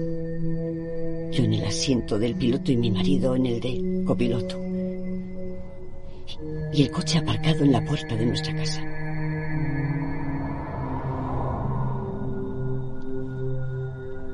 Mucho tiempo no hablábamos de ello.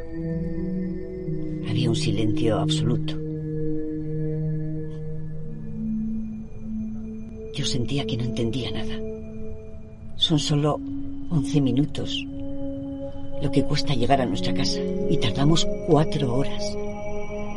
¿Qué pasó en esas cuatro horas?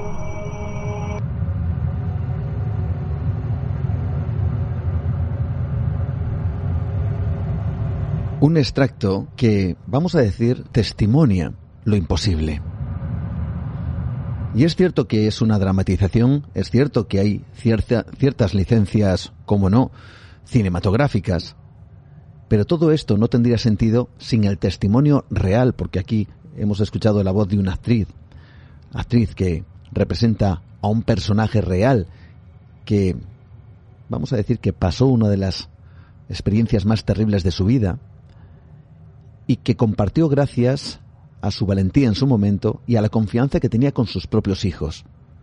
Yo no sé si ella lo llegó a contar alguna vez a alguien fuera de su entorno familiar, pero con el tiempo sus hijos decidieron hablar con Miquel Navarro, que es el director de este cortometraje. Pero qué mejor manera de expresar todo esto que escuchando a uno de los hijos de esta protagonista contando parte de esa experiencia. Cuando quieras, Miguel. Este es un caso que les ocurrió a mis padres y ya están fallecidos. Sería sobre el año 82-83, que era eh, porque mi hermano, el pequeño, estaba sin casar y fue el que les vio llegar sobre las tres y media, cuatro, asustadísimos, mi madre haciendo cruces, ya te contaré, ya te contaré, ay, qué miedo, ya te contaré, y rezando. Entonces, eh, esto fue que cumplía un hermano detrás mía los años y fueron a celebrarlo, no sabemos si era la misma fecha, sobre octubre y tal, el cumpleaños en su casa.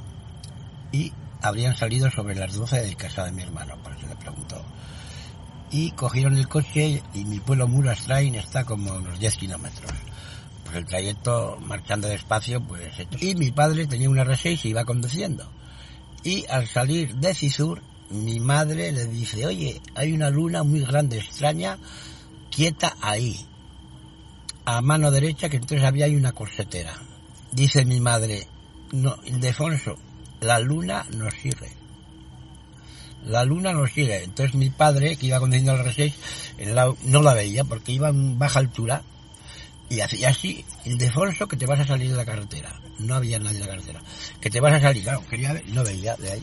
Y al terminar la variante, donde está el cruce que pone Sagües, estaba parada la luna, plan, esperándoles mi madre ya empezó a rezar, a hacerse cruces dijo, esto es inteligente, esto, esto nos siguen, algo quieren. Y esto nos quieren hacer daño o algo ya. Y al llegar al cruce de Patarnain, les adivinó que estos tuercen para la izquierda, para Mulastrain. Y se les plantó un fogonazo delante. Y mi madre cuando lo contaba, entraron como en en una torre, o sea, eh, que era metálico y como un hangar de luz y vio que era metálico. Ya no se acuerda más. Y al rato, pues ella iba ya conduciendo para Muru, a mano izquierda, y veía como la luna se iba. Y llegaron a casa y mi hermano, pues qué tarde venís y tal, sobre las tres y media, cuatro, no podía precisar mi hermano, el pequeño, y mi madre llorando, desaforada de todo, ya te contaré, ya te contaré, ay, ay, y tardó en contar del año 82-83 en el año 95.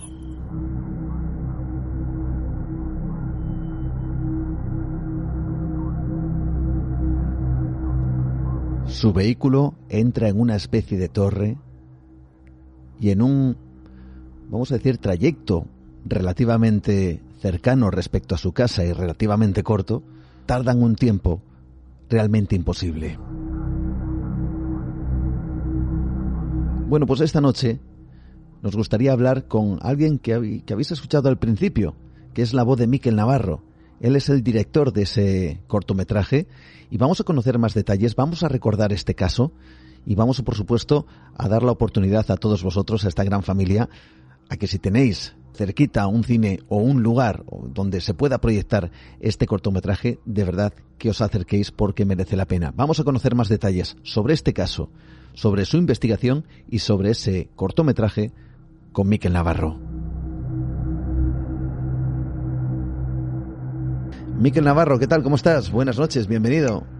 Hola Juan, pues encantado de estar en tu programa porque además yo creo que fuiste el primero de los primeros en, dar voz a este caso que estuvo silenciado durante aproximadamente 30 años y que no salió del entorno familiar hasta que di con el hijo de los testigos presenciales, con Miguel Beroiz, y me contó eh, todo ello con detalles que además completó su hermano Luis y que te comentaré a continuación que ha sido una, una pasada escuchar a ambos hermanos y además tenerlos presentes el día de la, del estreno en Pamplona, el día 12 de enero que se estrenó y tuvimos después de la proyección una tertulia con, con, los hijos de los principales testigos de esta abducción.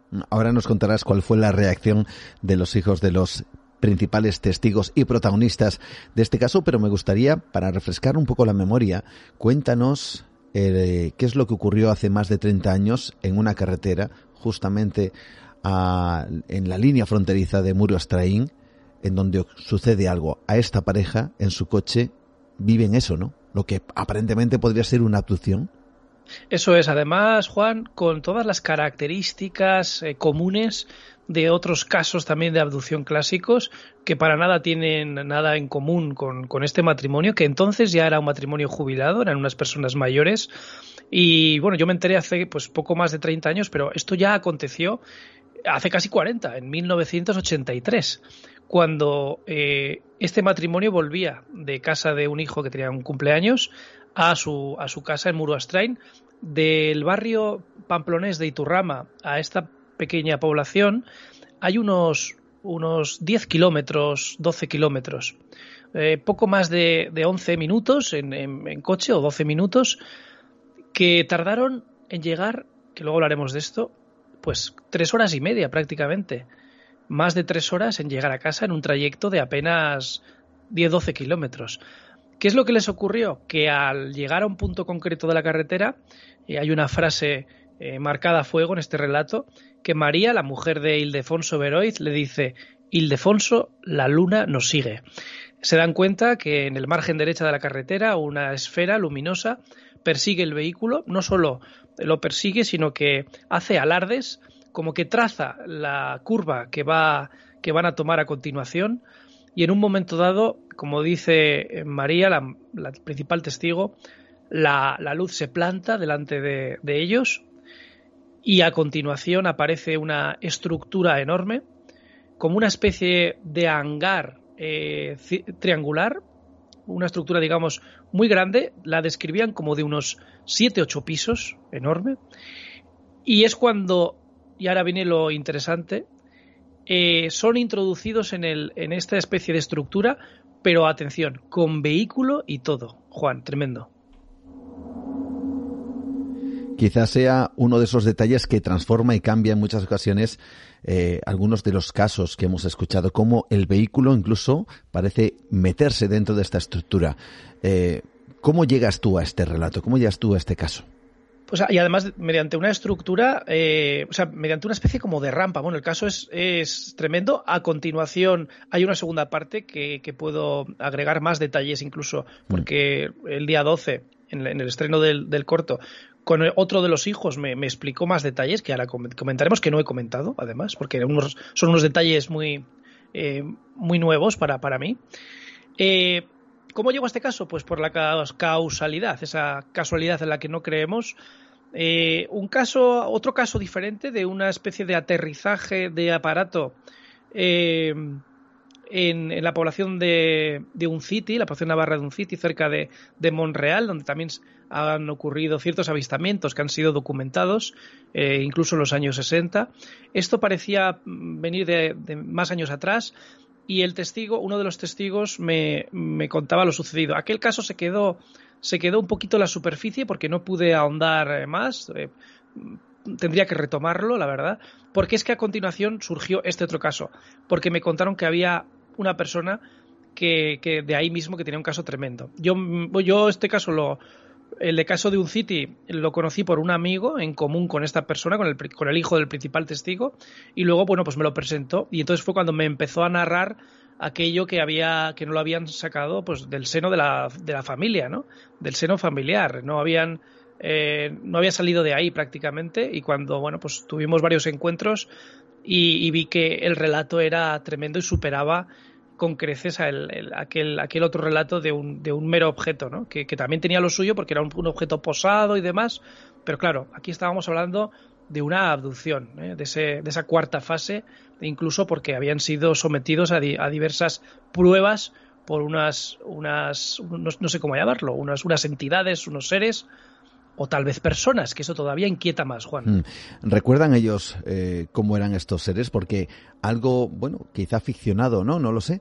Podemos ver en ese trabajo que ha realizado, en ese cortometraje. Yo no sé si eso que se ve en el cortometraje es similar, es ficcionado.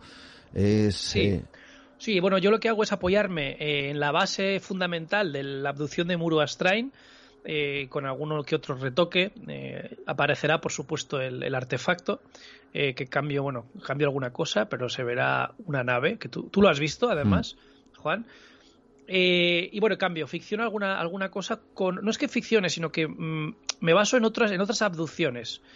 Lo interesante es que estos testigos, Ildefonso y María, mediante los hijos que me cuentan a mí todo, no aluden a seres como igual estamos acostumbrados, acostumbrados a verlos en películas o en televisión, estos seres con estos ojos, ¿no? Mm. Sino que son personas como a veces van como unas batas blancas, pero no pueden ver bien sus rostros, no porque tenga nada extraño en el rostro, que ya de por sí es algo extrañísimo, sino que tienen las caras como difuminadas por efecto de algún narcótico. Esto es sumamente interesante.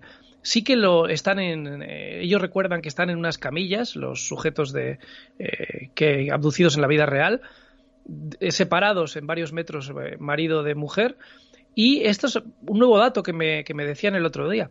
Les ponían como unos tubos, había unos artilugios que como que les estaban examinando físicamente y aquí aparecía pues esos artilugios eh, entre ellos una especie de tubos que les introducían. Esto me pareció muy interesante. Lo curioso es que Ildefonso Beroiz había sido, había incluso participado en la guerra, había sido requete, era militar.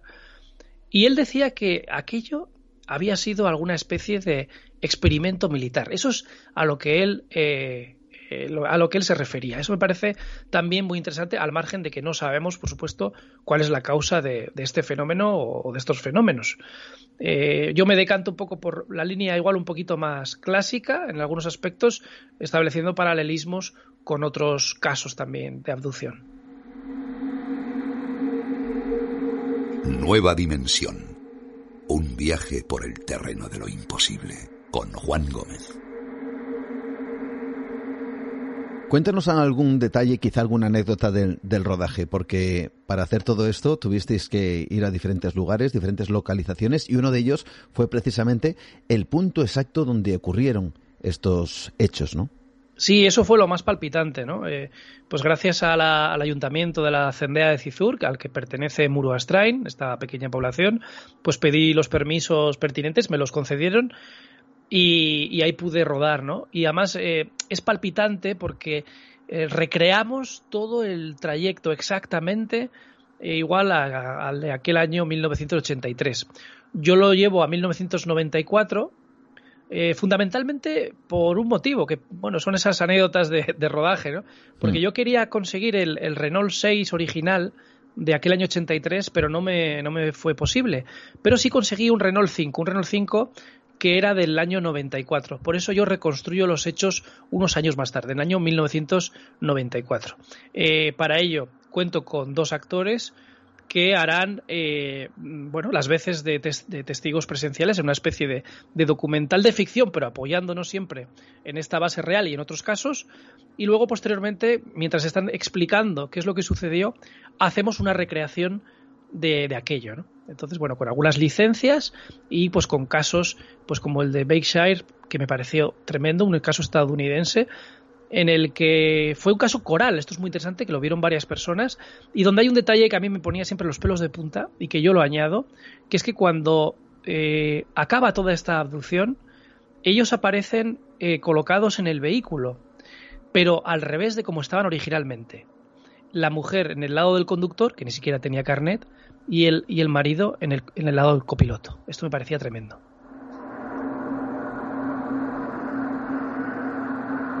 Yo no sé, cuéntanos, ¿cómo fue la reacción de los actores? Hombre, un actor siempre eh, está dispuesto a interpretar un papel y a veces eh, papeles tremendos, ¿no?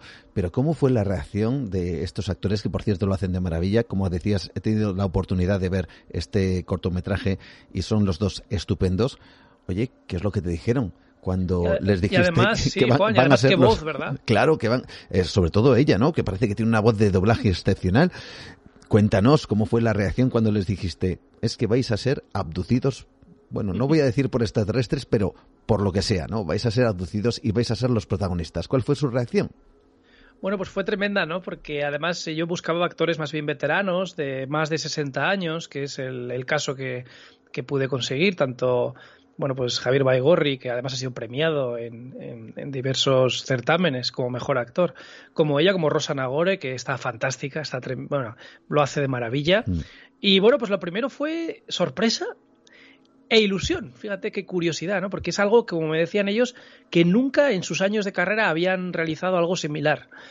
Y esto también, pues, vamos, no, no había caído yo en esto, pero, pero pues igual, humildemente, estábamos abriendo un poco de camino y eso también me preocupa porque igual adecuadamente no se ha tratado estos temas, ¿no? Porque siempre que se han tratado, la mayoría de las veces han sido con un poquito como de, de sorna, de cachondeo. Y aquí lo que pretendo es, pues, dignificar a los testigos, dignificar eh, un caso fronterizo como este y también, pues, hacer un homenaje a los investigadores de campo.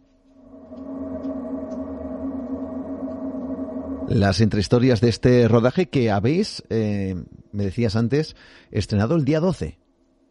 Sí, el 12 de enero en el en ámbito cultural del Corte Inglés de Pamplona, extensible a otros ámbitos, a la red de ámbitos culturales de España, como ya sucedió con el apagón, que lo estuvimos también, hicimos una peregrinación por diversos, por diversos, eh, por diversas ciudades y esperemos estar en Zaragoza próximamente y en otras ciudades, claro que sí, y vamos a ver qué tal.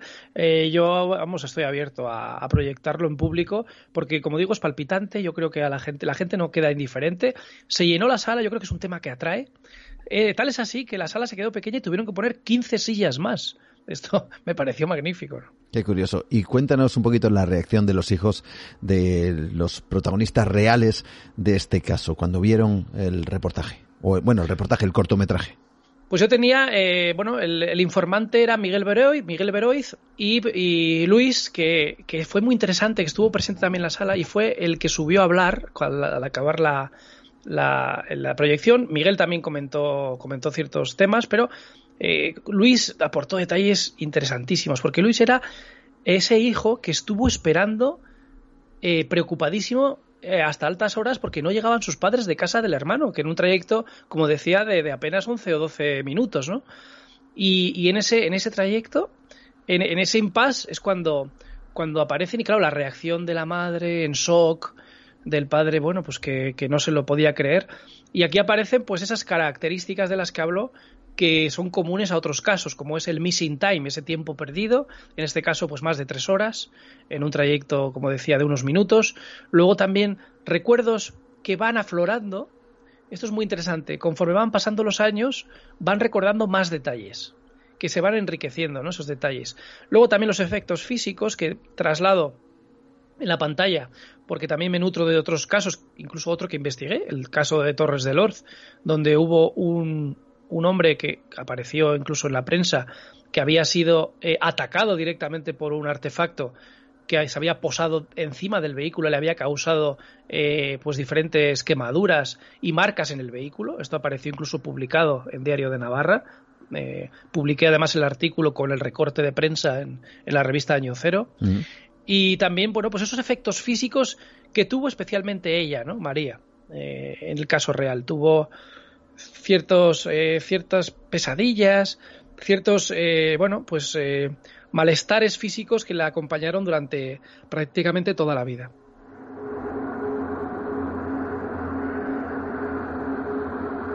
Esperéis presentarlo, me decías antes, a nivel internacional. Me recordabas, en Israel ya recibiste un premio, creo recordar, por el apagón, ¿puede ser?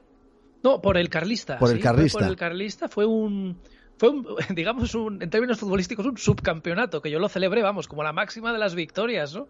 Porque llegar a ser finalista en, en Nazaret, en el, en el Festival Internacional de Nazaret en, Israel, pues fíjate, ¿no? Qué, qué, ilusión, me hizo una ilusión tremenda.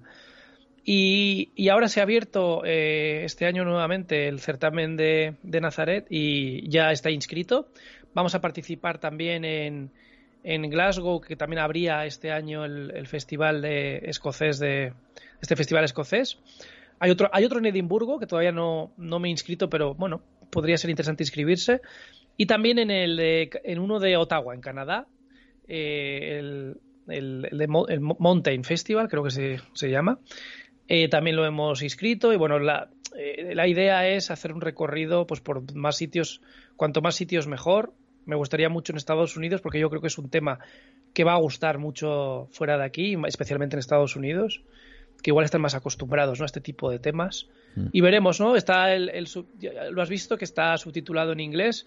Es un cortometraje humilde porque yo, como sabes, pues soy un director con los medios de mi bolsillo, de mi exiguo bolsillo, porque no tengo ninguna productora detrás, pero pues lo hacemos con mucha ilusión y yo creo que creando esa inquietud que nos, que nos apasiona por, no sé si, si haya respuestas, pero sí hacernos preguntas. Sí, señor. Pone en algunos momentos los pelos de punta ese, ese cortometraje por la sensación casi de opresión, ¿no? Que se tiene y sobre todo por el labor, la labor magnífica de, de los actores. Yo no sé si después de haber estrenado este reportaje, sobre todo con esa sala llena y luego con posteriores promociones que has ido realizando, si te ha llegado algún caso, yo no sé si que tuviera algo que ver o no, que fuera eh, similar o no, no lo sé, pero quizá alguien se ha puesto en contacto contigo para decirte, mira, eso que pones ahí en el cortometraje, yo conozco algo que, no sé si te ha llegado algo. Pues muy interesante, porque en la misma sala, eh, yo estoy seguro que, que, hubo alguno que igual pues prefirió no decir nada, pero sí que hubo una persona concreta que, que contó una experiencia, ¿no? Esto es muy interesante, como también pues te pasa, ¿no? Con los programas de radio que te llegan casos. Mm y pues en este, en este, bueno, en, este caso fue que alguien, eh, bueno, pues, pues comentó un, un caso personal que, que, él personalmente había visto un, un, un, ovni o lo que se identificaba como ese objeto extraño que eh, no identificado había tenido un encuentro en la montaña, ¿no? en, en el alto de Izaga, que es una montaña que hay eh, pues muy cerquita también de, de aquí, ¿no? Y cómo había tenido ese encuentro con lo, con lo extraño. ¿no? En este caso era un, un objeto, eh, no le había ocurrido nada, pero sí que lo había visto, había sido dos los testigos de, aquello que les impactó muchísimo. ¿no? Estoy seguro que igual alguna persona más eh, habría tenido algún, alguna experiencia, pero, pero bueno, fue este caso que, que en la misma sala pues apareció ese testimonio que seguramente pues puede que aparezcan más en, en futuras proyecciones, ojalá. Ojalá que sí.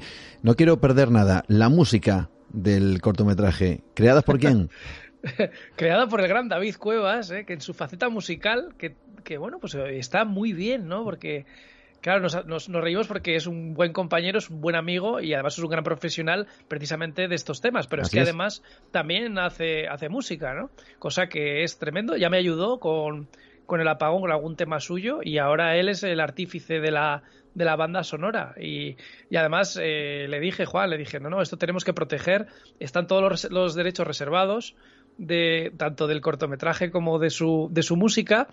Y ahora viene lo gracioso, Juan, que tenemos todos los, los, los derechos reservados hasta 2080. No sé qué bueno, pasará después. Pues ahí está, hasta 2080. Luego, quién sabe si alguien puede que en el 2080 recoja esta pieza, tanto el, cor tanto el cortometraje como la pieza musical, y bueno, pues eh, sea un éxito en, en, el año 2080. Quién sabe. O se la lleven a otros mundos. quién, sabe? sabe. A saber dónde estaremos en esa época. Bueno, en cualquier caso, de verdad, es un placer contar contigo, que hagas lo que te apasiona, como es hacer este tipo de, de, cortos, de proyectos de cine, y además uniendo ese otro mundo que también sé que estás tremendamente metido y todos, evidentemente, los, yo creo que los oyentes también lo saben, que es el mundo del misterio, en donde casos como estos que te llegaron a impactar de esta manera tan profunda como para querer, incluso de tu propio bolsillo, poner nada más y nada menos que dinero y sacar adelante este proyecto inspirador apasionado y apasionante, como comenté por ahí por las redes sociales, y que se titula Abducción.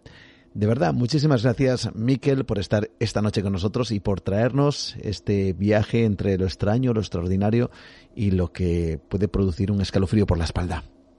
Pues muchas gracias a ti, Juan, que como digo, aunque sea algo eh, realizado desde la humildad, pero con todo, con lo, todo lo mejor que hemos podido, y luego esta, esta faceta de libertad que me hace el, el, poder moverme como independiente, me está también haciendo explorar otras, otros lugares que me, me apasionan, como también el, el, cine social. Vamos a hacer, me gustaría comentarte, que no, no, tiene, no tiene nada que ver con esto, uh -huh. pero sí que aprovechando a tus oyentes, pues sí que me gustaría también hablar de otro, brevemente de otro cortometraje documental que hice sobre una persona sin hogar y estamos preparando algo con Caritas conjunto pues también para visibilizar eh, esas personas que pues que, que no tienen eh, un hogar, ¿no? Entonces sí que es un, un, un, documental que corto que se llama, bueno, es, está basado en una entrevista que realicé más extensa, se llama Antonio el Loco, y ahora próximamente pues vamos a hacer eh, una charla conjunta también con, con Caritas, pues para visibilizar esta temática social que nos rodea y bueno, y que y eso, pues es la grandeza ¿no? de, del cine, ¿no? de poder y del periodismo sobre todo,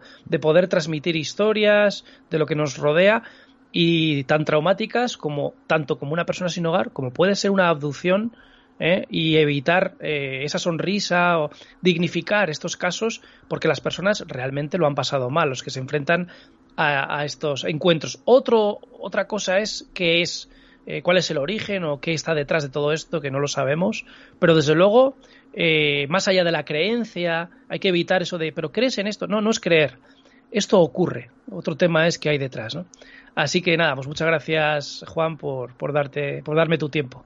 Un verdadero placer. Estaremos atentos a esos nuevos proyectos. Un abrazo fuerte, Miquel. Un abrazo.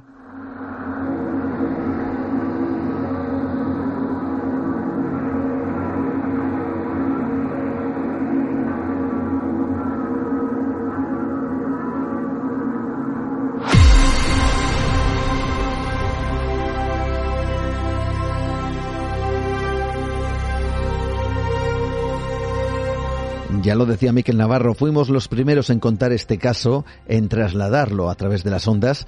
Y ahora fijaos cómo pasa el tiempo y qué cosas, eh, bueno, van generando o qué suerte de mecanismo tan extraño tiene la vida que ahora mismo ese caso forma parte de un cortometraje creado, editado y dirigido por el propio Miquel Navarro, que fue el que recogió, más bien el que rescató de la memoria de los hijos de esta pareja aquella experiencia que seguramente marcó sus vidas.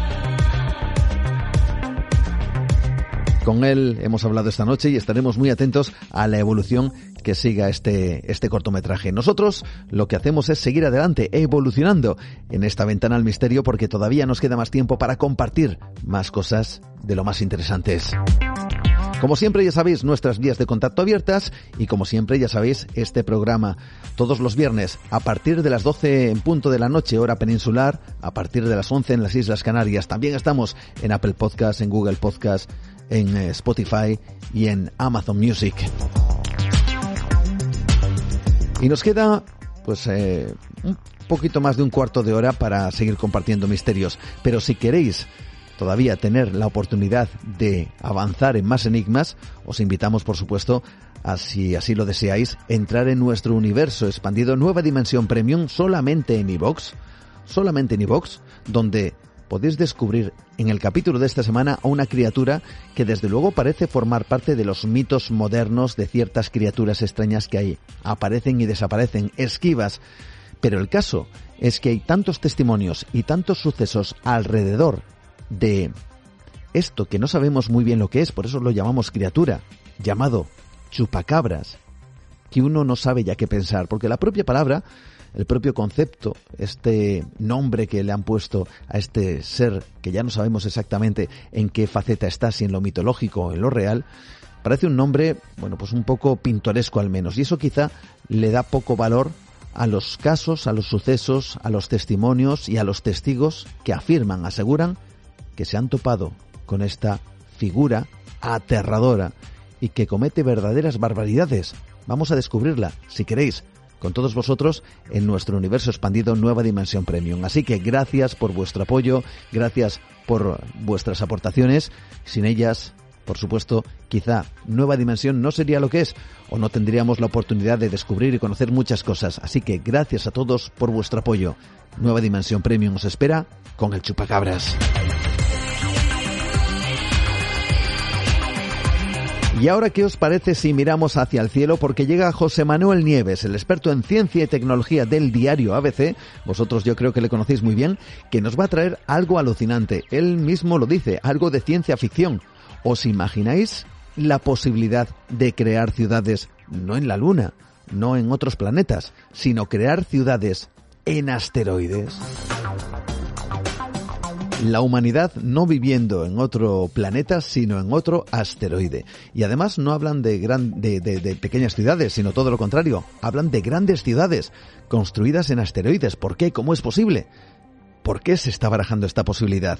Bueno, pues atentos porque nos lo trae José Manuel Nieves, insisto, el director, el responsable de la sección de tecnología, de ciencia y tecnología del diario ABC.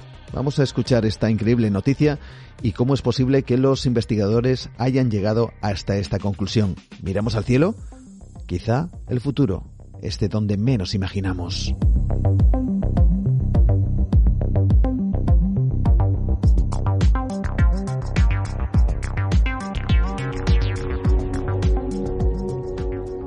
Desde luego parece cosa de ciencia ficción, pero los futuros colonos espaciales no solo tendrán que vivir, no estarán obligados a estar en bases permanentes construidas en la Luna o en Marte. De hecho, según un sesudo estudio publicado eh, hace apenas unos días por un equipo de investigadores de la Universidad de Rochester en Nueva York, los asteroides serían un lugar ideal para construir grandes ciudades en el espacio. Eso sí, después de un titánico esfuerzo tecnológico.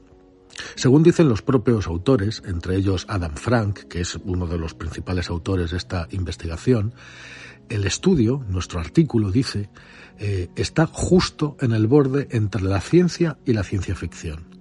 Fijaros que estos científicos tomaron una idea mm, de la ciencia ficción eh, ¿Os acordáis de la serie de Expanse que vivían dentro de los asteroides? Por lo menos tenían una gran ciudad dentro de Ceres. Bueno, pues tomaron esta idea y ofrecen, eh, partiendo de esa idea de vivir dentro de un asteroide, una nueva forma para utilizar un asteroide y construir allí una ciudad en el espacio. Recordemos que los asteroides son cuerpos rocosos que orbitan alrededor del Sol y no son otra cosa más que restos de la formación del sistema solar, eh, restos muy antiguos, de hace unos 4.600 millones de años. Es el material que sobró después de que se formara el Sol, y el material que sobró de la formación del Sol y de los planetas. Los científicos han estimado que existen alrededor de un millar de asteroides de más de un kilómetro de ancho deambulando por nuestro sistema. Y todas esas montañas voladoras que giran alrededor del Sol, dice Frank, podrían proporcionar un camino más rápido, más económico y más efectivo hacia las ciudades espaciales. Desde luego, abundancia hay, pero es que además los asteroides tienen más ventajas para ser habitados por humanos, como por ejemplo sus capas de roca, que serían escudos naturales contra las mortíferas radiaciones cósmicas que vienen del espacio y también del Sol. Pero la cosa, desde luego, no es tan sencilla como puede parecer.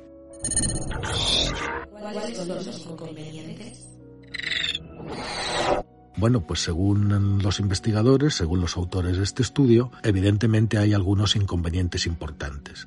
El primero de todos, que la roca que compone estos asteroides apenas es lo suficientemente fuerte como para soportar un tercio de la velocidad de rotación de la Tierra. Es decir, si girara más rápido, se desharía en pedazos. Por eso, una vez que un asteroide se pusiera en rotación, sencillamente se rompería en fragmentos. La propia, la propia inercia de la rotación haría que sus fragmentos se, se, dividieran. Además, la mayoría de estos asteroides ni siquiera están hechos de una roca sólida, sino que son montones de escombros, aglomeraciones de piedras, de cantos rodados, sueltos, de arena, que se mantienen unidos solamente gracias a su débil gravedad. Por eso, si los investigadores quieren crear hábitats espaciales a partir de estos asteroides tan frágiles, pues tendrían que descubrir primero cómo trabajar con estos auténticos montones de escombros que son muchos de ellos. Y esto es exactamente lo que hace el estudio. Una buena parte de esta investigación se centra en los sistemas granulares, esos que están compuestos por muchas partículas diminutas como la arena o granos, y en cómo se comportan esos sistemas en ambientes con baja gravedad o con muy poquita gravedad. Normalmente eh, los estudios mm, de este tipo se centran en, en el comportamiento, en la respuesta individual de cada uno de estos granos, de cada uno de los granos que forman estos medios, ¿no? Pero en este proyecto lo que hicieron fue una panorámica general para poder manejar todos los escombros como si fuera un único sistema. Eh, así que se pusieron manos a la obra, hicieron un montón de cálculos, calcularon las fuerzas, los materiales y las distintas, distintas estrategias posibles para poder construir un asentamiento permanente en un asteroide giratorio, sin que se rompa. Y se les ocurrió una idea para contener los escombros que inevitablemente se van a formar al construir un cilindro de O'Neill. Un cilindro de O'Neill, os recuerdo que es un hábitat espacial cilíndrico. Si lo buscáis en Internet, un cilindro de O'Neill, veréis que son como ciudades espaciales. Bueno, pues se les ocurrió la idea de, a partir de un asteroide, construir en su interior un cilindro de O'Neill sin que los escombros salieran despedidos.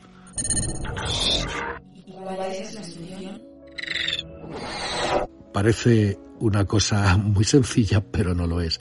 Es una especie de bolsa muy grande, muy grande y muy flexible. En esencia, se trataría de cubrir todo el asteroide con una bolsa de malla flexible hecha de nanofibras de carbono ultraligeras y de alta resistencia. Eh, son tubos hechos de carbono, cada uno de uno, apenas unos átomos de diámetro, y la bolsa envolvería y soportaría toda la masa giratoria de los escombros del asteroide y el hábitat que contiene, al mismo tiempo que también soportaría su propio peso mientras gira. Esta bolsa sería muy grande, como os digo, muy resistente y, por supuesto, se puede estirar. Bueno, pues una bolsa de contención de este tipo, construida con nanotubos de carbono, pues sería extremadamente ligera en relación con la masa del asteroide ¿no? y, del, y del propio hábitat que vamos a construir, pero lo suficientemente fuerte como para mantener todo unido. Y lo mejor es que los nanotubos de carbono ya se están desarrollando hoy en día y además con un gran interés, ¿no? Mm, se, se intenta aumentar su producción para utilizarlo en aplicaciones industriales a gran escala. A ver, en teoría, para que tengáis una idea clara, el proceso mm, sería algo así. El asteroide gira para crear gravedad, lo que inevitablemente va a hacer, como os he dicho, que se rompa en mil pedazos. Los fragmentos saldrían disparados hacia afuera, pero expandirían la bolsa de nanofibras de carbono que envuelve todo el asteroide. Cuando la bolsa alcanzara su extensión máxima, las nanofibras de carbono se tensarían, atrapando los escombros en expansión. Luego, y a medida que esos escombros se fueran acumulando contra la bolsa, lo que harían sería construir una especie de capa, una pared, un muro, lo suficientemente grueso como para proteger a los que vivan dentro contra la radiación mm, mm, que viene del espacio. El propio giro del cilindro eh, eh, mm, eh, induciría gravedad artificial a toda la superficie interior. Según los cálculos de los científicos, fijaros, un simple asteroide de 300 metros de diámetro podría expandirse hasta dar lugar a un hábitat espacial cilíndrico de aproximadamente 35 kilómetros cuadrados de área habitable, es decir, casi casi el tamaño de Manhattan.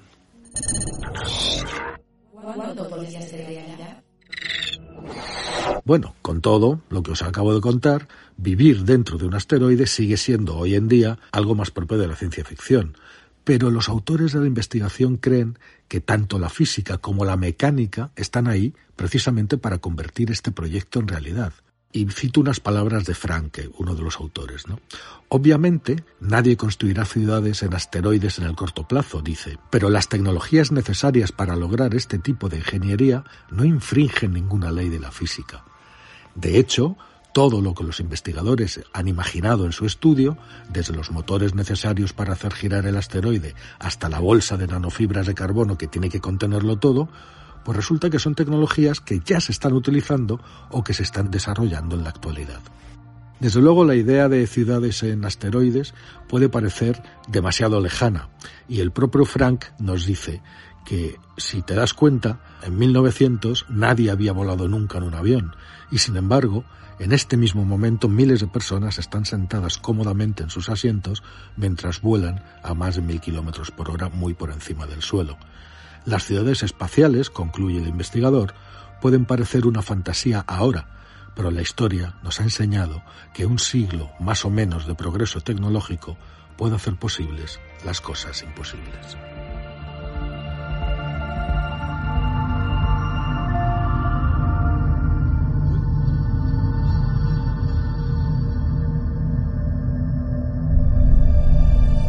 La ciencia, la investigación, los sesudos estudios científicos, como escuchábamos comentar a José Manuel Nieves, hacen que nos planteen un universo extraordinario. Y ese universo nos pasa también, cómo no, por la imaginación. Porque la ciencia no es solo cuestiones de laboratorio. También, evidentemente, alimentan la curiosidad, alimentan las perspectivas de futuro. Y ese futuro puede estar, fijaos bien, en, el, en la superficie de un asteroide. Bueno, todo lo que podríamos imaginar también está concebido por la ciencia, solo hay que estudiar un poco, solo hay que buscar las posibilidades y plantearlas. Quién sabe si en el futuro, como digo, esas posibilidades se trasladen del papel a la realidad. Grandes ciudades en asteroides como posibilidad de vida para la humanidad. Realmente increíble. ¿Ciencia ficción? Lo ponemos entre, entre signos de interrogación. Hasta aquí, como casi podéis intuir, yo creo, con esta sintonía que nos acompaña, ha llegado nueva dimensión esta semana. Vamos cerrando poco a poco nuestra ventana, recordando casi casi los temas que esta noche nos han acompañado. Miguel Resines, hablando de esa criptozoología en España tan extraordinaria, tan mágica, tan de leyenda, pero quién sabe si algo de realidad hay en todo lo que nos ha contado.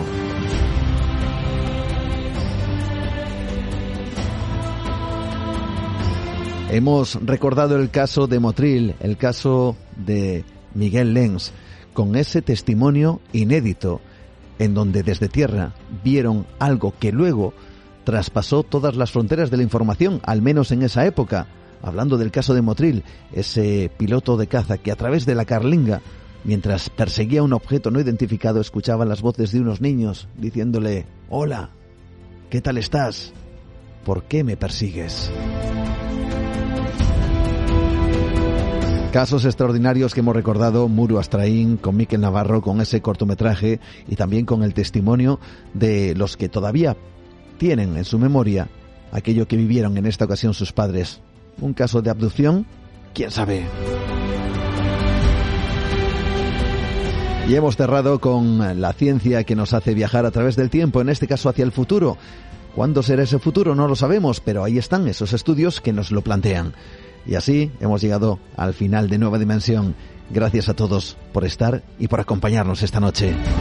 Si queréis más misterios, recordad, os invitamos a, viajar a nuestro universo expandido Nueva Dimensión Premium solamente en iVox. Nosotros nos despedimos. Dentro de siete días volveremos aquí sin olvidar nuestro misterio extra, sin también olvidar que nos encontraremos en el espacio en blanco en Radio Nacional de España también en Onda Cero, la madrugada del miércoles al jueves. Ahí estamos también contando misterios. Hasta entonces, saludos como siempre de Juan Gómez. Un fuerte abrazo a todos. Feliz, feliz semana. Adiós.